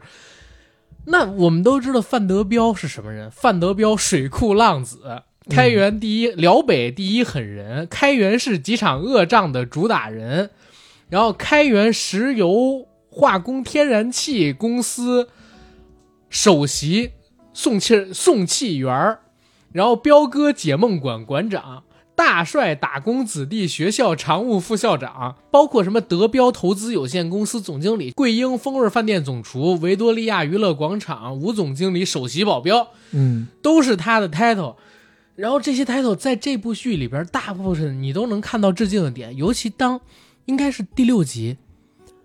王响就是范伟演的这个角色到维多利亚去找儿子，对突，然遇到那个门童，门童，嗯，那个身高不高的门童，对那个那个我是知道的，因为说实话，我马大帅我并没有看全，啊然后。呃，但是当我看到那个门童的时候，我隐隐约约记得，哎，这是不是在马大帅里面就有出现过？然后门童跟他说：“咱俩是不是在哪儿见过嗯，？”我说：“你们俩何止见过？你当年最服的人就是彪哥，天天跟他学该怎么握手，左手在上，右手在上，天天江跟他湖学最高礼仪，对江湖最高礼仪。我靠！然后你这部戏里边还踢他儿子，我当时看到这部戏，我我惊了，然后我就去查，你知道吗？结果我查到辛爽的百度百科的个人简介里边，就是说在乐队解散后的那些日子里边，他最爱干的事儿是什么？平时看看剧，看看电影。陪朋友吃点串儿，回家喝点啤酒，然后看两集《马大帅》。哦，原来他是马大帅的死忠粉。我说，嗯怪不得里边这、包括那弗洛伊德这些台词，我靠！而且那个红毛衣是不是马大帅里头也有？对他拍戏的时候穿的那个骷髅红毛衣，我买了一件儿哦，啊，今年秋天就可以穿了。总之，马大帅的梗真的在这里边比比皆是，特别特别的多。然后导演呢，可能也是，当然他是本身是东北人，而且马大帅算是我自己觉得东北喜剧的最高峰了。嗯就电视剧东北喜剧最高峰，他一定是受着这个影响成长起来的。我看秦昊也说他是看那部戏成长起来的。于是，在这部戏里边还有一个高光片段，嗯，那就是第十一集最后的疯狂之舞。对，那个舞厅的桥段，我自己感觉三个年华已逝的中年人，嗯，已经都不是自己年华最好的时候了，都不是自己最好的日子，对，大家都对未来没有希望、没有信心的时对候，三个人在那儿好像没有明天一样的群魔乱舞起来。对，最开始跳的必须是马队，啊，对，马队直接在 KTV 里面就开始跳他，马队直接在 KTV 里面直接就跳他的拉丁，嗯，包括他中间还有几个动作，就是模仿那个西部牛仔，对，把腿抬起来，然后在胯下拿手比枪，在那块打枪，嗯然后对面的这个秦昊就有点像约翰特拉沃尔塔在低俗小说里面那个感觉。秦昊跳的是青红。哦、我看他那个采访，就是有人说这是致敬特拉维尔塔，秦昊说不是，这是辛爽逼着我要跳那部电影里的动作，就是青红。嗯，然后所以他动，但是因为他太胖了，他做的是一样的动作，但你看着不像，你知道吗？原来如此，而且我还看了，就是当时他们跳舞时候那个花絮，辛爽在旁边喊：“再游一点儿，再游一点儿。”嗯哦，我说这个导演确实厉害，因为你知道他知道这个片段拍出来会有一些观众说就是油嗯看不了，但他就要凸显这个油，因为这是在失去一切希望之后的已经完全放飞的那种疯狂。嗯，而且在那个戏里头。范伟、呃，而且在那段戏里头，范伟跳舞的方式，对让我感觉到他好像在有一部电影里头也这么弄过，呃，那那那个老大幸福还是耳朵大有福里边，耳朵大有福，对可能对是对他他他背这个书包，还戴戴这个帽子， 这样就是这来这来回撞，在舞厅里，对对对对。但是我印象最深还是那个在那桃花盛开的地方谢谢。对哎呀，那一段就是马大帅里头给吴总他们唱的，是，虽然那一段很招笑，嗯但是我在笑过了前几十秒以后，心里特别心酸对吧？？我靠，我我我当时也是，就是一切的希望都没了。嗯，马队马队在前一刻刚刚在局里被李局近乎是人身攻击一样，失去所有的罪，你老从那儿出来，马队身上所有的英雄气都没了。然后公标呢？公标是刚刚净身出户，王想呢？王想对这个案子近乎都快放下了，就已经放下了吧？其实可以这么说，嗯，他觉得这辈子可能也不知道儿子到底是怎么死的了。没错，就在这个时候，然后上演了最后的一场疯狂的舞蹈，而且这场舞蹈的拍摄，我真的就是他刻意放大油这个事儿，就是嗯油腻这个事儿，让我觉得真是神来之笔。他要把你觉得观感最不适的东西，跟你觉得最心酸的东西，跟你觉得最癫狂的东西融在一起，这真是一个导演的天才设计。对那场戏确实是我看完整部片子以后，嗯我自己特别特别喜欢的几场戏之一。哦就是我自己觉得很有意思啊，就是我最喜欢的几个场面，其实往往大多都发生在这些人老了以后的身上，嗯，而那些年轻的爱情、炙热的爱恋，然后炙热的为爱情奋不顾身的戏码，虽然有很多人很喜欢，但 somehow 都打动不了我。有一个原因，我这儿也说，这部戏在我看来其实是有败笔的。嗯，是王阳跟就是王阳的扮演者跟李庚希他们俩的表演，你是说王阳有点过于为爱奋不顾身吗？不是，就是表演本身。就王阳这个演员，他这个角色其实本身就不是很讨喜啊，非常恋爱脑。比如说，他说父母在各种管辖着他，但是你看他那个屋子里边又有各种各样的磁带，又有各种各样的画报，然后还有自己的爱好，这代表家里边对他其实是挺放纵的。嗯，他还能去餐厅，对吧？录像厅、歌舞厅什么的，家里边也不打他。是然后你看到他这个角色，其实，在表演的时候，如果演员够好，反而呢可以让他淡化这种角色不讨喜的地方。但是这个演员在我看来真的演得很一般，表演上很木讷，当然很拼啊。比如说有一场被打的戏是真挨打，但是我就感觉他的脸上所有的表情都很单一。就是他没办法做复合型的表情，恐惧就是恐惧，然后愤怒就是愤怒，生气就是生气，而且都特别单薄。至于李庚希的那个表演，为了沉着而沉着，为了冷漠而冷漠，有一点儿，但是比王阳那个演员要好。但是可惜就可惜在成年后的沈墨，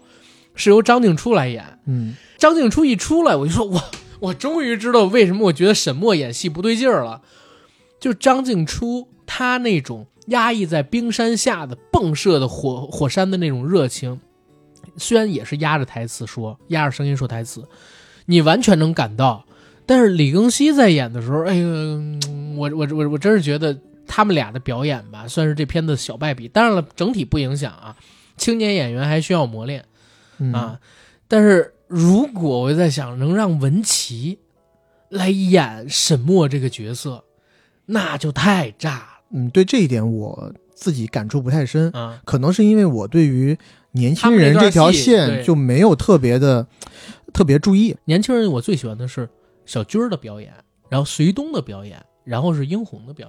演。我反而特别喜欢隋东这个角色，对，隋东，尤其当他一出场的时候，被人扇了巴掌还在那儿对笑，哥我觉你得这就不对了，啊真狠。对，而且他那个头发有点像郭峰的那个 标志性的 发型 没戴墨镜啊，然后在那儿一直甩头，嗯，我觉得这其实挺狠的。对，然后后边再看到傅卫军嗯，出来，他在第一场戏，哇，震慑八方，把那个中年人打得跟个狗一样对。但他等到第二场戏，就是大的打戏的时候，嗯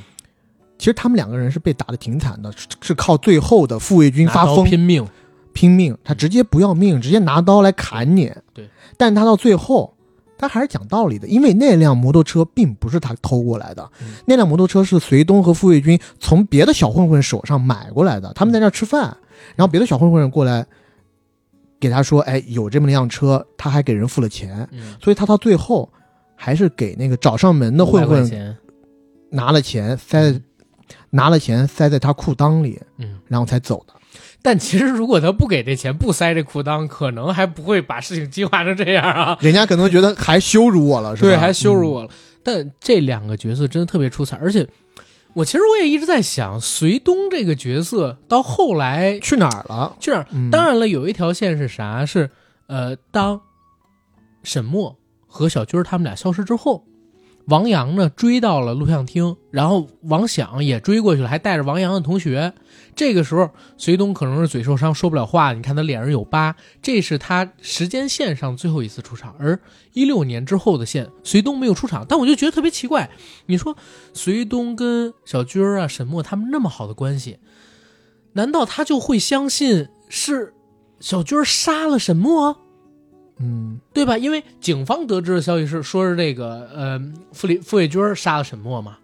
难道他会相信吗？他不会去复仇吗？他不会跟沈墨联系吗？而且后边他根本就没有出现，我不这个，咱必须得承认啊，这个剧是有一些问题的，所以这不是他能达到满分的地方，但是还好瑕不掩瑜嘛。我看到这个演隋东的演员说，一六年的隋东还活着，老婆孩子热炕头，开着录像店呢，后来又开了饭馆儿。哦，我说啊，好好好好好。嗯，如果要给他加一个强行的解释的话，嗯可能就是因为在一开始，隋东就是觉得这可能就是小打小闹，嗯，到后面案子一件件变大了，真正变到杀人的层级以后，他也知道他再跟下去自己也讨不到好果子吃是，没有好果所子，以主动远离了，或者说并不是主动远离。因为傅卫军和沈墨也不是那种冷血的人，对，他就告诉隋东，你别跟着我了。对，哎，对，说到这儿啊，我这儿想 我想吐槽这部剧里边儿让我最难以接受的一个台词，也是发生在青年时代，是他们三个人嗯沈默、他要开始整个复仇计划开始的时候，王阳说了一句：“我们三个人大概是这个世界上最惨的人了吧？”我当时我都疯了，你知道吗？啊就是嗯你有爸爸妈妈疼，还有人给你，哪怕你不能进厂，有人为你努力，你有正常的学上着，家里边给你供着，有吃有穿，你好脸吗？跟沈墨还有小军儿他们说你惨，对，所以这一点在我看来反而是这个编剧做的对的地方，因为这就是王阳认识的局限 性。是是，他一就是太天真，第二呢，确实也没经过什么事儿，所以当他遇到这些事情的时候，他总是往天真的想，嗯，最后到真的要决定是不是要跟原生家庭完全抛开，然后抛开这一切和沈墨浪迹天涯的时候，他又退却了。是，而且还有一个问题，就是我自己还觉得有一个小 bug，是作为一个多年的老刑警，嗯，马队就那么受不住激吗？当然，他打大爷那场戏是很提气，让很多人都出气。是，但是他直接就把大爷给打，他不知道这个后果吗？不知道自己可以用更多的时间去把案子查清楚吗？嗯，给他未来人物的命运下了个调嗯儿，但是这个行为逻辑跟他之前是对，我都在想能不能给马队啊，设置这个前情，比如可说能有他个自己女的儿，对就是他因为这一点受不了，要要不然就是因为删减或者怎么样，因为我觉得这不像是这个主创团队能出现的问题，嗯，这个主创团队实在是太细节了，你知道吗？或者说，嗯、可能就是因为性格使然，嗯，啊，这个这个就是强行解释了。当然，我自己也是感觉，如果有一个前情，会比较好。对，嗯，但是要啊说回来，就是这种，呃，演员的表演什么嗯的，我们也不得不提他大爷这个角色，就沈墨哦的是大爷，对对对，这个角色演的也非常好，怎么就那么蔫儿坏？看起来也十分的变态，但是嗯出去，实话讲，嗯，在整部戏里，给我们观众直观展现的并没有特别出格的动作，但是就在那种特别细节的，包括强行的要帮沈墨剪指甲的动作当中，你会感觉好变态前。前几集没有特别出格的动作，嗯，对，但就让你觉得有问题，对，出格的动作最出格的也就是他拿着那个皮带去嗯抽嗯沈墨嘛，然后把沈墨掐脖子嘛。我的意思是，出格是跟一些，因为我把这个就跟最好的 level 的美剧相比了。嗯嗯你要跟那些美剧里面一些这种恋童癖什么人可能会展现的一些画面相比的话，其实这个算是保守很多的。但还有一个问题就是，他毕竟你来到我的城市，你知道吧？吧？就是他到他了也一个嗯不陌敢生的城市，嗯而且又是在旅店里，不敢这就么放对肆。不敢这么放肆。要如果在他自己家里，因为他也说性侵控制这些都有嘛。 嗯这个大爷的演员，你知道被骂到关私信了吗？微 博啊，就是这一点，但确实也是演得好呀。演得好，但是我就是说网友们太有意思了。嗯就是你去骂人演员，人家演员演得好，让人关就是被骂到关那个微博私信，这也是够离谱的。但是有一场戏，我是觉得他拿捏特别好，就是王阳嗯，追出去，问他：“您是沈墨大爷吗？”突然之间转过身，本来笑着脸儿，双手插兜，对然后脸还是笑，但突然就有了威胁，是你以为你配得上他吗？指他：“你呀、你够得着他吗嗯，？”哎呦，我这大爷演的真好。然后这儿这儿还得夸一下那个女演员，就是王艺迪演殷红的那个角色，她这个身世背景其实跟沈墨差不多惨的。嗯，他是因为你想母亲得病没有钱治，对就慢慢的弄，慢慢的烂死了母亲，然后自己没有亲人，也嗯相当于是孤儿，要走上社会上最被人所不齿的岗位，对他之前试过一些岗，不都行做不长久不，行也赚不了钱。对，而且他也开始的时候，你能看出来他是个好人来的，嗯，看到刘琳姐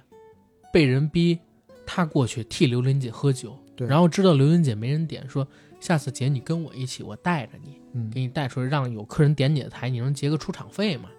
对吧？但也是，这当然不是替他洗白，他后边这个角色嗯行为啊、是非常非常坏的，但是他也是遇到了几个颠覆他三观的事情，对彻底导致了他的恶行。我觉得他在剧里面最直接导致他产生改变的就是港商了。嗯，虽然讲他已经经历过这么多世事了，但作为二十多岁如花似玉的年纪，他对爱情始终有着这种憧憬和向往，嗯哪怕这种憧憬是不切实际的。所以，当港商以一个不一样的姿态，就和他在工作当中接触到的这些客户都不一样一个姿态出现在他生命当中的时嗯候，他觉得这港商是他的一个拯救者，是一个可以改变他命运的人。我还记得那场戏是，因为他之前见识到的那些男人都是非常粗野的、粗鄙的，是但这个港商第一次跟他聊是聊啥？拿了瓶红酒过来，让他听，把红酒塞起出的声音，嗯说这叫少女的叹息，然后教他怎么去品红酒，然后又讲了那一些文绉绉的话，他一下觉得哇，港商好不一样，嗯而且港商也没有一开始就把他那种原始的兽欲展现在他面前，在某一个层面或者一度，我觉得殷红自己已经被骗了。嗯，他觉得港商是爱他的，他觉得这一辈子他的可命能运就有不一变样化了。结果，嗯，他跟港商睡了以后，港商第二天在泳池边问他的话，竟然是：“你跟沈小姐熟吗？”嗯，如果我是说，如果你下次有机会把他约出来一起玩什么的，他那个时候还非常的不可置信，嗯一再的问港商是什么意思。我不够好吗？对，嗯，然后港商说的那个话，我觉得怎么说呢，就是就是你也好，他也好，但你们两个是不一样的，对吧？是而且在类似类似啊，我记不清楚就是每一个字了，就在这个社会上，不要把所有事情都想得太透。你你知道吗？我当时看到这段的时候，我想到了我当年看高晓松的小说，他提到的一个故事。他说他当时不是在清华上学嘛，嗯然后呢，经常会有这个港商来请他们学校女生喝酒，嗯然后女生怕不安全，就找男生陪着。当时找了高晓松还有另外一个男生陪着，就是他们学校的几个女生，好像是北大的还是哪儿的女生，我忘记了。因为他们清华跟北大其实隔得非常近。然后他们到了 KTV 里边之后呢，开始就喝酒吃饭，结果吃完饭喝完酒，人家港商搂着几个女生要上楼，嗯几个港商。高晓松跟另外俩哥们儿热血上头，然后冲到前边去说不行，不让人带走。结果那港商拿出当时叫外汇券儿，说你把这账结了，我们就不带人走。然后当时高晓松就不说话了，你知道吗？ 然后那几个女生也不说话，结果就默默的跟着那几个港商上楼了。嗯但是这个事儿，我觉得高晓松挺没脸没皮的。你知道他最后给的评价是什么？那节目里边他原话说：“嗯，嗨，当时也是我们自己不够想得清楚。现在想想，没准人家女生觉得，嗯，这港商也挺不错的呢，对吧？我们当时还义愤填膺的，就一下让我当时想到这个故事了。嗯，所以殷红在这个时候，他的三观我觉得是被震碎了，或者说不能说他的三观被震碎了，因为他的三观本身就已经扭曲了，是在之前已经经历过太多这种乌七八糟的男人了，先开始他只是碎了对，又给立起了一个扭 曲的，没错，他觉得有一尊，呃，可以拯救他的塑像被立起来了，嗯但结果在第二天云雨过后，这尊塑像又被打碎了。而之后那五百块钱更是击毁他的。五百块钱之前还有一事儿，嗯港商给他送了一香水啊，他当时觉得，哎呀，港商是喜欢我的，给我送了这么好的香水嗯，但没想到当他再次坐回那个化妆间的时候，同样的香水别人手上也有，对。也就是说，这是渣男的惯用套路。啊港商的那句话，因为你们不一样，嗯，对吧？香水一样，你们不一样，是，所以他是个人渣嘛。嗯所以在之后他坑害沈墨的时候，我才会有一种特别悲凉的感觉，嗯，就是他也当然也恨他啊，是但也惋叹他这个人的命运。没错，而且在某种程度上是可以理解这个角色的心态的，因为他在很大程度上就是嫉妒不沈不是墨认同啊，只是理解。对，就是他他他就是嫉妒沈墨，对你跟我一样，甚至我们俩姿色就是平分秋色，但凭什么你总是可以得到最好的？你在这滩烂泥里，你可以出淤泥而不染，像个荷花。然后所有人都在保护着你，王阳保护你，你弟弟保护你，嗯甚至港商最想要的是你，嗯港商睡我也是为了得到你，嗯你凭什么？对，我比你差在哪儿了？其实我讲真，就是王艺迪比李庚希从外形上来讲还是要更好一些的。但是李庚希在那个环境里，在那个维多利亚娱乐广场里，嗯，你不可否认他的气质与众不同白莲。花了对啊，特别清纯，对，出污泥而不染，而且和别人但凡是有一些言语上的挑衅和骚扰，他必须要严正的指出来。但是殷红在死之前那场戏，我觉得演的真的挺好的。嗯，就是他其实有愧疚吗？他真的也有愧疚，但是呢，他要强装着自己，就是把愧疚藏起来。我还要一个更刚强的、更强硬的口吻去逼迫你，嗯去要我应得的利益。当然，他要的那个方式很蠢啊什么的。你男朋友应该不知道这个事儿吧？嗯，他男朋友知道又能怎么样？我讲真，我靠，是，王阳这不已经被打，就是他，他其实你也能看出来，导演给他设计的这个人物，到他去找沈墨，想要威胁他要点钱的时候，他其实也没有什么倚仗的，嗯他很惨的，他也没有倚仗，他只能打肿脸充胖子，就是欺负。如果说沈墨什么都不懂，我还能再坑一点；如果沈墨懂，我也什么都要不出来。嗯，但是他必须要装他去，但是呢，沈墨已经觉醒了，就把他咔弄死了。是，就这个角色，他当然是个绝对的坏人，后边做的这个行为，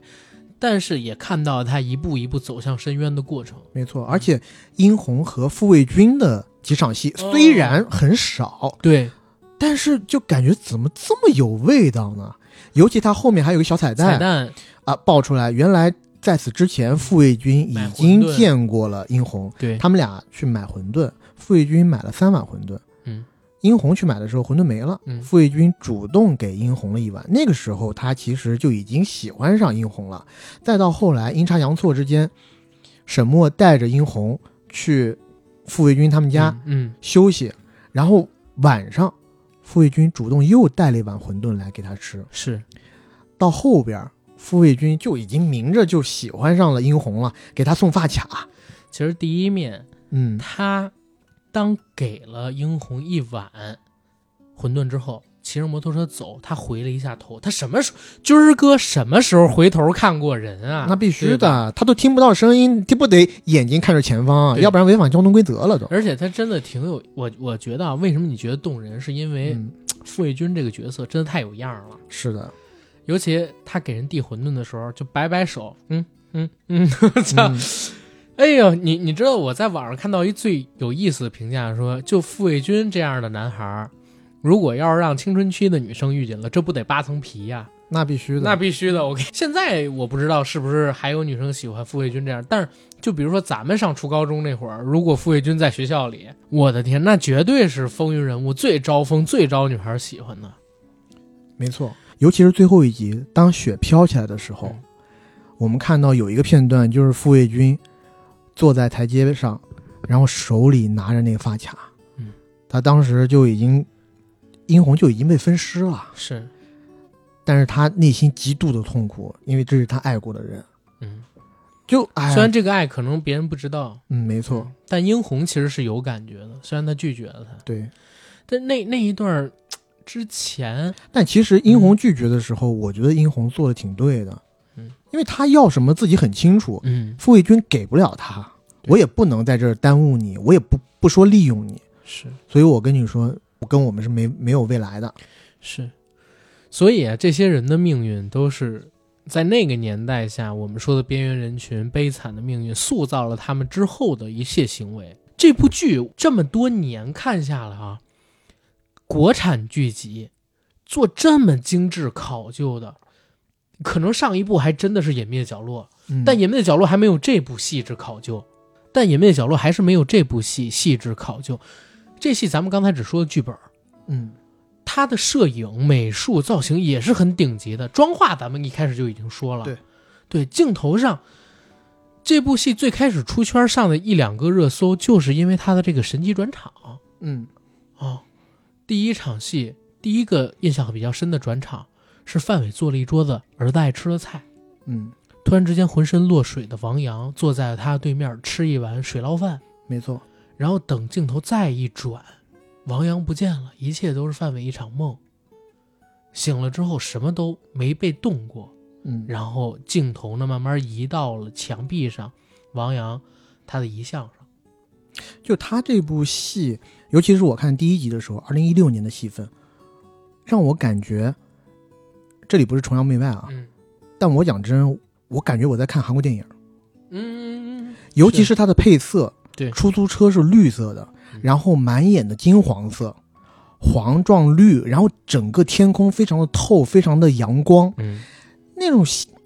那种细节和氛围，就一下子就让我感觉我在看一个韩国的最新的院线电影一样的感觉。嗯嗯这里真的不是崇洋媚外，但就是那种氛围。因为我这个还跟大吉特主动提过，我说：“哎嗯，怎么会有这种感觉呢？”其实你又知道，他其实拍的不是跟异域风情完全无关的东西，是。但我自己感觉可能是不是配色的缘故，还有包括镜头，呃，其实我们必须得讲，就是八零后的这一代的导演，再往之前就是其实七零后的导导演，很多大陆的都是看港片成长起来的。嗯，但是八零后甚至九零后这一批导演，好多都是看韩影。是还有那一望无际的苞米地，嗯，就有那么一些场景会让我想起《杀人回忆》之类的，是是对，这也让我当时想到《杀人回忆》。其其实你跳不出去，嗯，你看过的这些东西里边，他印象最深的那些就会植入进来。是的，所以让我感觉这部戏从第一集就还是挺能抓住我的，因为我就感觉整个就是电影般的制作，对甚至是可以吊打大部分的院线国产电影。绝大部分吧，应该这么说。嗯，我举个例子啊，嗯就因为我在此之前我也看了一部东北伤痛文学的电视剧，我觉得就有比较大的反差，《平原上的摩西》啊啊啊！我也看了张大，磊导演的。嗯你去看他的那个第一集，当然了，我不是说他拍的不好，嗯但只是说对于我个人观感而言，非常的张大磊。嗯，呃，八月这是什么思？意思呢？就是第一集里头，甚至这个电视剧的男主人公都没压根儿没出现，嗯整个给我拍的是一个八月式的拍法，嗯然后每一个镜头，大部分的镜头都是定镜头，每一个镜头时长特别长，让我失焦。我在看很多国产电视剧的时候，我会把它开到一点五倍速，嗯，是的，是因为它信息量不够大，对我必须要开快了，我才觉得不浪费时很间多。要水时长。对，而张大磊这个电视剧呢，你不能说他是水时长，因为你知道张大磊他就是这么一个风格的嗯导风演，格嗯虽然是金马最佳导演啊，是，但他很文艺的这哎，种他拿了拍最佳法。导演吗？我记得是最佳影影片，对对对、嗯 s o r r y 最佳反正是拿了金马奖的导演嘛。嗯，但我看他戏的时候，真的不好意思，第一集我两倍速 看，我比看一些粗制滥造的嗯国产电视剧还要心急。呃，但《平原上的摩西》那电视剧有一说一还可以了。嗯对，就是后面部分还是提起了他第一集我特别不满意，嗯，是我跟你观而且点差不多。而且我自己是感觉他的那一套拍法啊，不知道该说是风格还好还是怎么着，就是因为他的这种风格，我觉得很容易被模仿。嗯，就这种定镜头的东西，我都有一点怀疑，说是他只会这种拍法，你知道吗？个人审美吧，嗯对，他看或者是这他么多的电影完全的个人审美的问题，就是，呃嗯、反正在这个时代吧，我觉得他的这种拍法会隔绝大部分观众。对，但是《漫长的季节》就不一样，它的镜头转换，我觉得是很可圈可点的。嗯，该用手持的时候用手持，而且你刚才有一点说的特别对，就是信息量的问题。嗯《漫长的季节》虽然对于这个悬疑案件，它的推动前五集很慢，但是你知道，因为它的台词太精炼、太有趣了，对，你一快进一点儿，那坑节儿没就不好笑了。没错，而且你容易错过，你就不知道他前面说，所以你经常看这个戏的时候，我还要跳回去嗯看他前一句说了啥。我是因为它的摄影太棒了，嗯，我不舍得。就这种戏，我一定是要原速看的，没错，我生怕漏过了哪一个章节。有一部分原因肯定就是因为信息量有点大咯。对我如果漏过去的话，我就会产生嘖理解上的偏差。比较另外典型的嗯有一段儿是那个买彩票的时候，他跟沈辉两人嗯买，就说我房子、车子都是彩票买的，你要对机选有一些尊重。对，就这一段我，我看第一遍的时候我没听见，还是没听明白，我又倒回去重看。就是像这样的情节真的多，信息量大。再有一个就是我自己特别喜欢这片子里面的摄影，是，就摄影的话让我感觉很美，就直观上的第一感觉就是它所有的镜头都非常的考究。嗯，这个考究，我就举一个例子啊，当沈墨一个人去看了《泰坦尼克号嗯》那场戏，嗯回来，因为王阳被他爸捉住了嘛，放了沈墨鸽子。当沈墨一个人看完《泰坦尼克号》以后出来，这时候迎接他的是他大爷。而那场戏的画面是怎么样的？他大爷站在电影院对面的一块空地上，而大爷身后的路灯把大爷的影子照射的非常的长，像一个怪物一样嗯，伸向沈墨。是的，那一个画面，我觉得太棒了，就很难在中国电视剧里面可以看到这么考究的摄影，嗯，就是真的让我觉得很汗颜，会让我觉得替很多中国的电影感到汗颜。是的。啊，这一块儿正好也可以说一下。我看那个秦昊直播的时候，他说辛爽是要拍电影的，之后应该要拍一部电影了，可以期待一下。他倒数第二集那个时长就是个电影就的是时一部长电影啊的，时长，对对，以他现在的考究程度，嗯，他对于审美的理解嗯，我讲真，吊打很多导演。但我我也讲真，我自己今年啊，我看了几部悬疑剧，嗯一部叫《他是谁》，张译演的那部剧呢，当然本身很烂啊，但最烂的地方是因为结尾这个删减特别特别的严重，嗯，也是各种对口型。然后我们看《狂飙》，其实对口型也很严对重对嘛。对，然后还有一部戏呢，叫《尘封十三载》。呃，陈建斌跟陈晓他们两个人，这个呢口碑还不错，也没怎么删改，但是呢节奏，包括我们说剧本儿，跟现在看到的《漫长季节》也比不了。然后再看到《漫长的季节》，我自己真的有种感觉，就是中国电视剧虽然也有就是我们之前说删改啊等等的问题，好像比电影要松哎。我讲真，你看这个剧，它最多是给你后期配配台词什么的改一改，驴唇不对马嘴，它也能给你上。但你这个电影吧，你你要知道， 就是你想上都不行。呃，是，但是这一块儿呢，有一说一，今年会产生一些变化哦，啊，已经有一些片子要上的迹象了，是有一些片子还被封了好几年，这个我是知道的。是这个我也有关注到，但是嗯这个东西有一个点是在哪儿？就是电视剧你能看到它是一个产业向的东西，嗯，但是电影我们说的这个东西啊，是一个个人向的东西，是，对吧？就是谁来管，然后谁说了算。但是电视剧这个是产业向的，就是说一批一批的。嗯是，但这种问题我们把握不了。是，但是我刚才说这个的话的意思是什么呢？我担心啊，辛爽当他做电影，就有可能是他口碑崩坏的开始。啊，这个我倒不担心，因为我并不觉得他只能拍悬疑片，嗯，喜剧我觉得他任何东西都可以拍，就是、嗯就是从这部电视剧里面可以看出来，我自己感觉啊，一个制约一个导演发展的很大一个问题就是导演的审美这不只是这部剧吧？还有五一档的什么电影吧？啊，就是很多吧，嗯，你这是个导演的审美如果是到某一个境界的话，你嗯的审美会是变成一种内驱力，或者是一种准绳。嗯你不能容许你出一些很粗制滥造的东西。对，这个就是你内心的一个质量监测了。对，对吧？但如果你自己的审美本身没有达到那个水平的话，嗯可能你自己感觉你拍出来挺好的东西，但其实，在大家看起来，嗯，也不过如此，不过尔尔。对，而且我在看这个《漫长的季节》它的一些幕后的花絮的时候，我也感觉辛爽有这个把控力。首先，《漫长的季节》我们刚才说它是一个非常宏大的叙事，你看上去是个悬疑剧，但其实每一个人物他的注脚都够写一本书的。嗯，再加上十几集的时长啊，它是十二集没错，但是与我自己看，其实可以做成十八集的，每集四十分钟的话，没错，十八集的时长里边，剧本如果我们换算下来，差不多得有二十万字左右。你一个二十万字的剧本，你开头埋下去的梗跟结尾能那么强的呼应起来，这个导演还自己改了一年的剧本，你就知道他对文字的把控力，跟对剧的这么一个剧情的把握力对，内容的敏感度是非常对高的，嗯所以他之后做什么，就是我觉得难度对他而言都不会很大。对，当然了，我们也不能在这儿一再的毒奶，狂吹这是 是是，还是要看之后还是得看见呃，sorry，之后还是得见真章的。但只是觉得对他会很有信心，因为确实在他用两部剧让我们看到了他身上的这种种的潜力。对，嗯辛爽是韩三爷挖出来的吧？隐秘的角落，他是总制片人嘛？呃对吧这个具体我就不太清楚了，嗯因为我我当时一直是觉得，就是他是被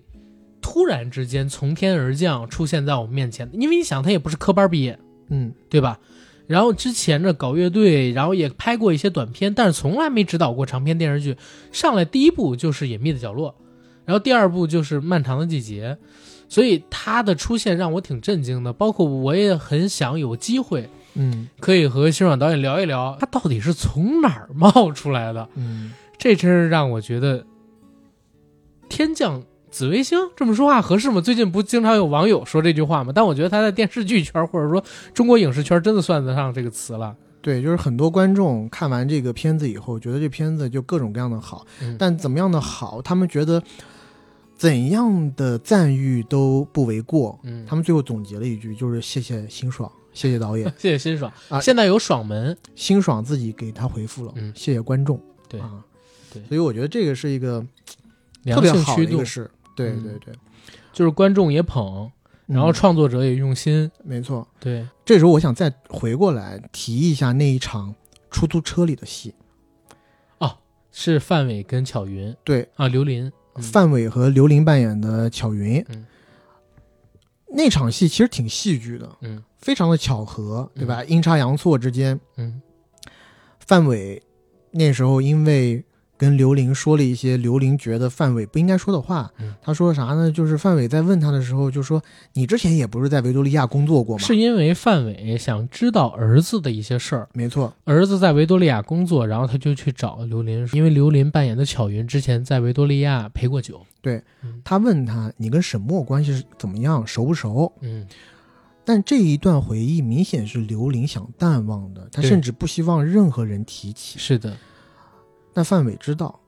所以这时候刘玲就是又羞又恼，而且他还质问范伟说：“你是不是就是因为我以前在维多利亚工作过，所以你一直不肯接受我的爱意嗯，？”然后后面有一段范伟想要跟刘玲赔礼道歉，对，然后三个老爷们三个活宝在健身器上在健身在户外的健身器材那儿嗯有一段对话，真的太棒了。那段我觉得也是神来之神来之笔，那段儿也有点像现挂，你知道吗？是，范伟就一直在那儿联系巧云，嗯 这时候呢，范伟就在那儿一直想联系巧云，但这时候马队和那个公彪就说你在干嘛？范伟就说这我想跟跟别人赔礼道歉，你看巧云都多少通，我给他打了多少个电话，嗯他都没接，嗯直接把我给挂了。然后马队还跟他说你这个要在过去，这就是骚扰。嗯哼然后公彪和马队就给他出主嗯意，教他怎么写这个短赔礼信道歉的短信。嗯，马队啊特别有样儿，一看就是各中老手，肯定是是跳这些散家舞跳出来的，跳出来的经验。还跟他说：“我真的错了没。有。他说不能叫巧云，”嗯云啊，嗯，我想你了。我当时惊了，我靠！对。然后还写了，就是说我真的错了，嗯，我怕你呜呜生气。对我怕你生气，呜呜，加个表情。哎，这都不是年轻人才搞的这一套嘛。这时候公标来了个神来之笔，哎哎，加一句，我怕你生气，我心会痛。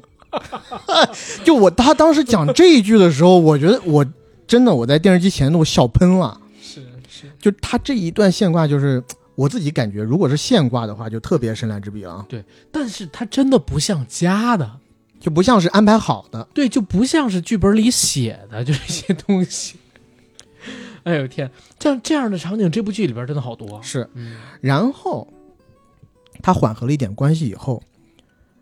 这个王想就去买花儿嗯，买花儿的花店里就遇到了巧云的一个熟客。呃，这儿正好提一嘴，嗯，这也是一个彩蛋。对这个演员的扮演者，正好是在《隐秘的角落》里边演马主任，就是和刘琳在《隐秘的角落》里边扮演的朱朝阳的母亲，两个人谈恋爱，但是在朱朝阳的母亲拿着大喇叭跟所有人都公开这件事之后，把他给抛弃掉的那个马主任，嗯，嗯，在这部戏里头又再续前缘。对，而这个男的呢，在季节里头还教王想啊，你该买哪些花儿啊，再加几朵勿忘我。嗯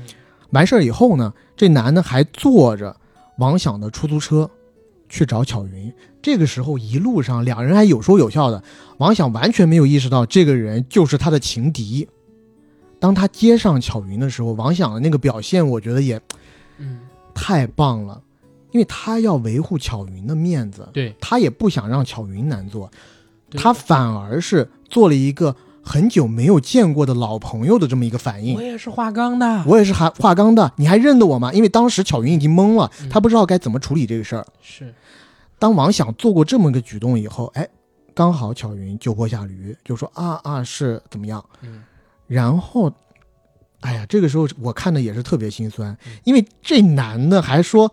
哎呀，我跟这个老哥聊得特别好，要不我们俩还搭他的车嗯去什么什么商场，去他们约会的地儿。嗯，”然后就在这一辆出租车上，这三个人除了那个男的被蒙在鼓里以外，巧云和王想之间有一段对话。对，那个对话隔山打牛嘛，隔，山打牛，嗯，但说的话都是戳心窝子的话。对，刘琳问：“你这花儿是给谁的呀？”然后范伟就说：“哎呀，现在没有用了，啊，对方也知道了。那你们没想往前走一步吗？”嗯，然后就讲，但是最后核心的点是啥？我现在看见他挺好的，对他也能幸福，这就是我最大的愿望了。我觉得我不应该再打扰他，所以这个，呃，老弟，老妹儿，你们两个就一定要好好的生活下去，然后怎么样？然后我这花儿就送你吧。然后等他下楼，不用给我钱啊，这嗯都已经很熟了，都是华冈的老同事，一定要对他好。然后走了，确实看到这点的时候，我会觉得，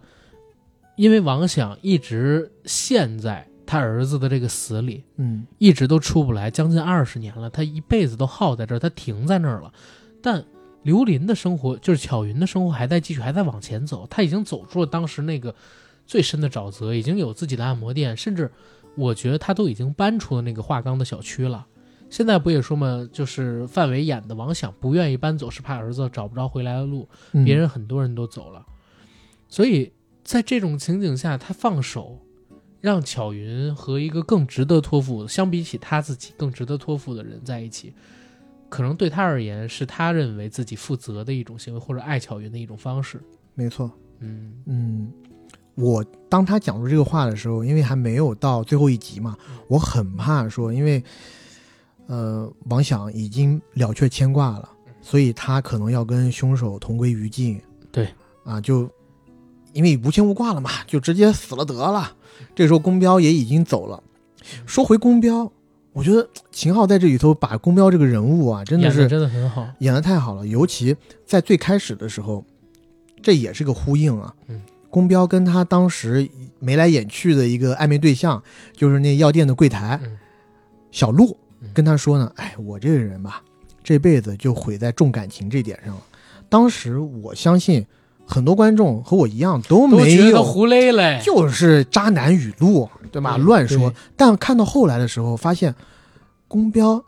宫彪不重感情，谁还重感情啊？嗯，对吧？他义务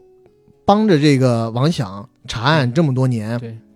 他当然重感情，而且最关键的是，他和丽茹他和丽茹的交往，他是真的爱丽如，爱他，而且在他们没有确立关系之前，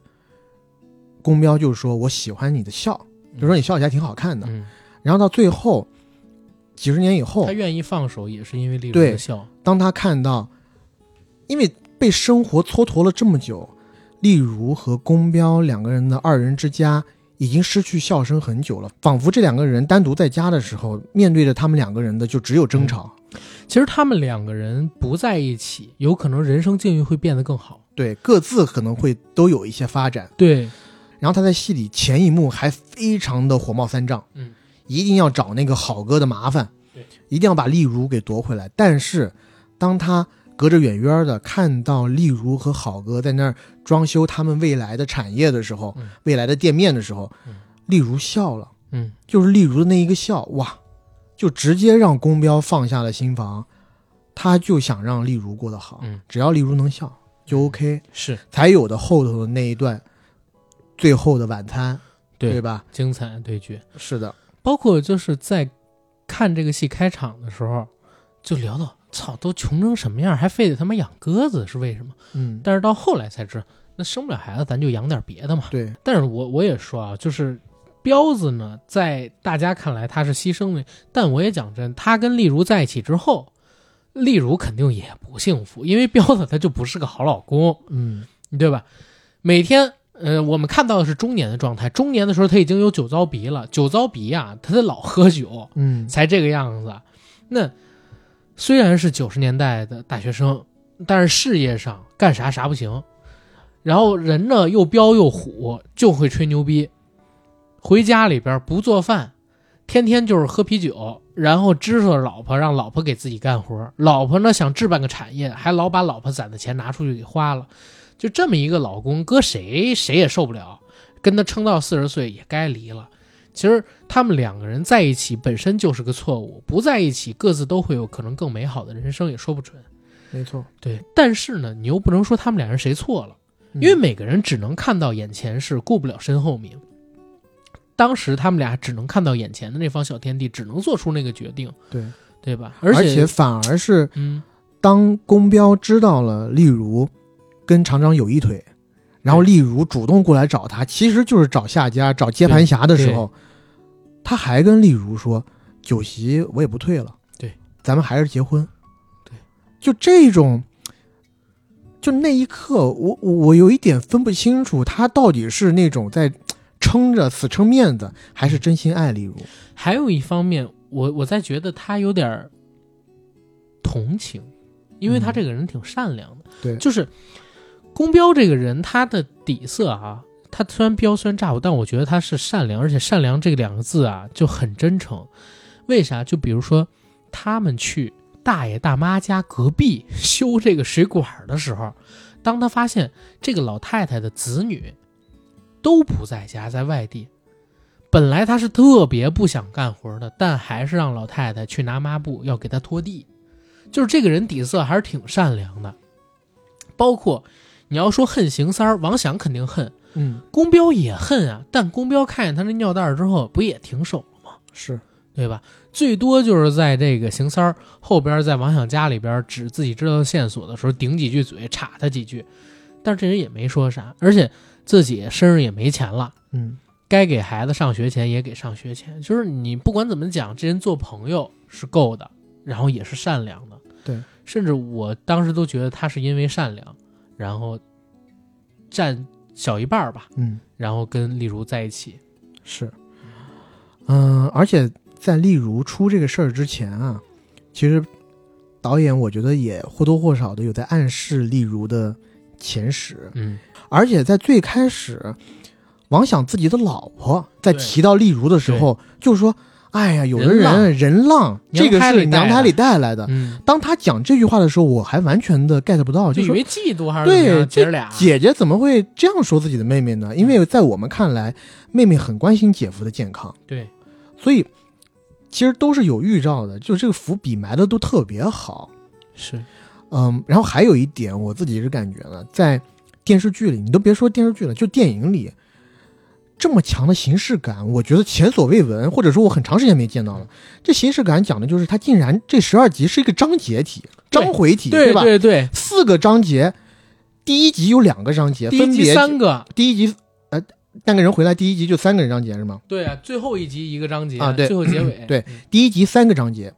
分别是第一章姐夫以前开火车的，嗯，第二章响亮的响，嗯，第三章那个人回来了，然后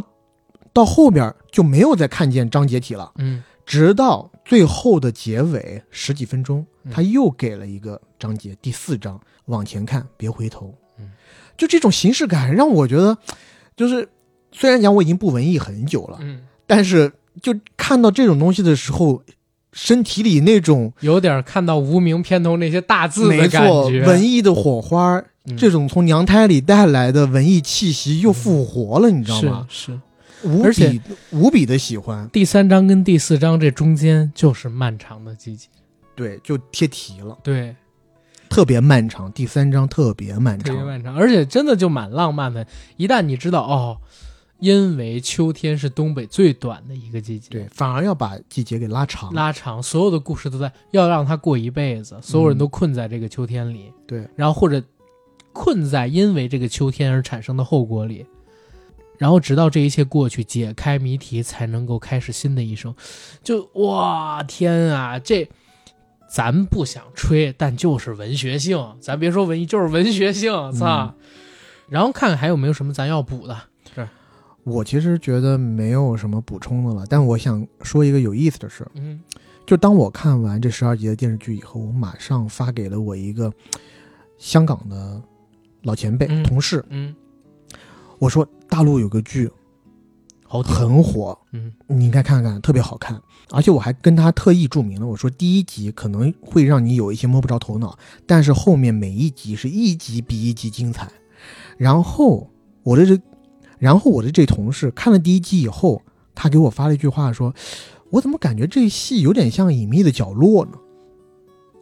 哦。？”对他之前你不知道，他不知道这是辛爽的，哦嗯，OK 我直接给他发的是那种观看链接嗯，啊，他就是边看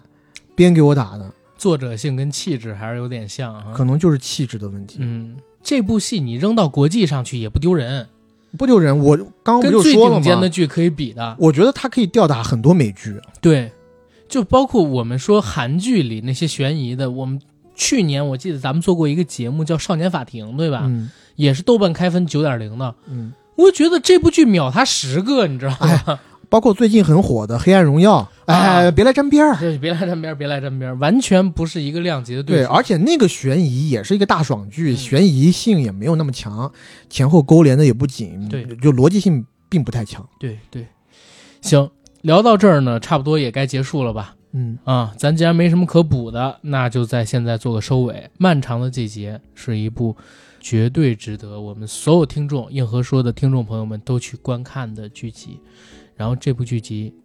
到现在为止已经播出完毕了，腾讯视频上会员就可以看。然后大家不需指路，直接前进。最后，最后做个广告，我们的节目《硬核电台》已经在全网各大播客平台同步播出，欢迎各位收听、订阅、点赞、打赏、转发。我们想加群的加 J A C K I E L Y G T，让我们的管理员拉您进群。想关注主播最新生活动态以及节目最新动态的，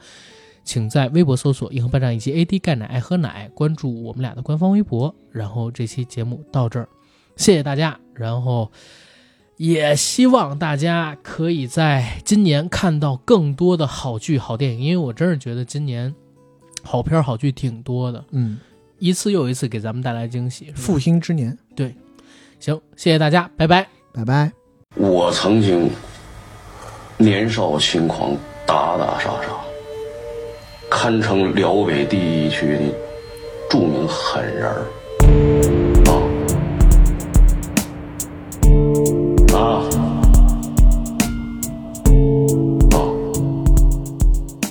许多年前，啊！他留着黑亮的寸头，穿着最时髦的中山装和骷髅毛衣，来到了马家铺子旁宁静的阳光小城。当他拿起香烟的时候，所有女服务员都想为他点火，却不知道他想要的却只是一个能帮他戒烟的人。他坐在维多利亚的大厅里，戴着墨镜，抽着烟，他晒着太阳，似乎在思考他刚刚逝去的青春，那个懵懂的青春，大家都曾有过的时代。这个人被誉为辽北地区第一狠人、水库浪子，他是开元市几场著名恶仗的主打人，做过桂英风味饭店的行政总厨，也担任过维多利亚国际娱乐广场总经理、保镖兼保安部经理。同时，他也是德标投资股份有限公司董事长兼总经理，又是开元市液化石油气公司高级送气员。最后，他还有几个称谓，是标记靓汤总经理、大帅打工子弟学校常务副校长、小翠儿美容院副总经理、开元中医院首席导诊、彪哥解梦馆馆长。这个人在江湖上，大家都叫他彪哥，他叫范德彪。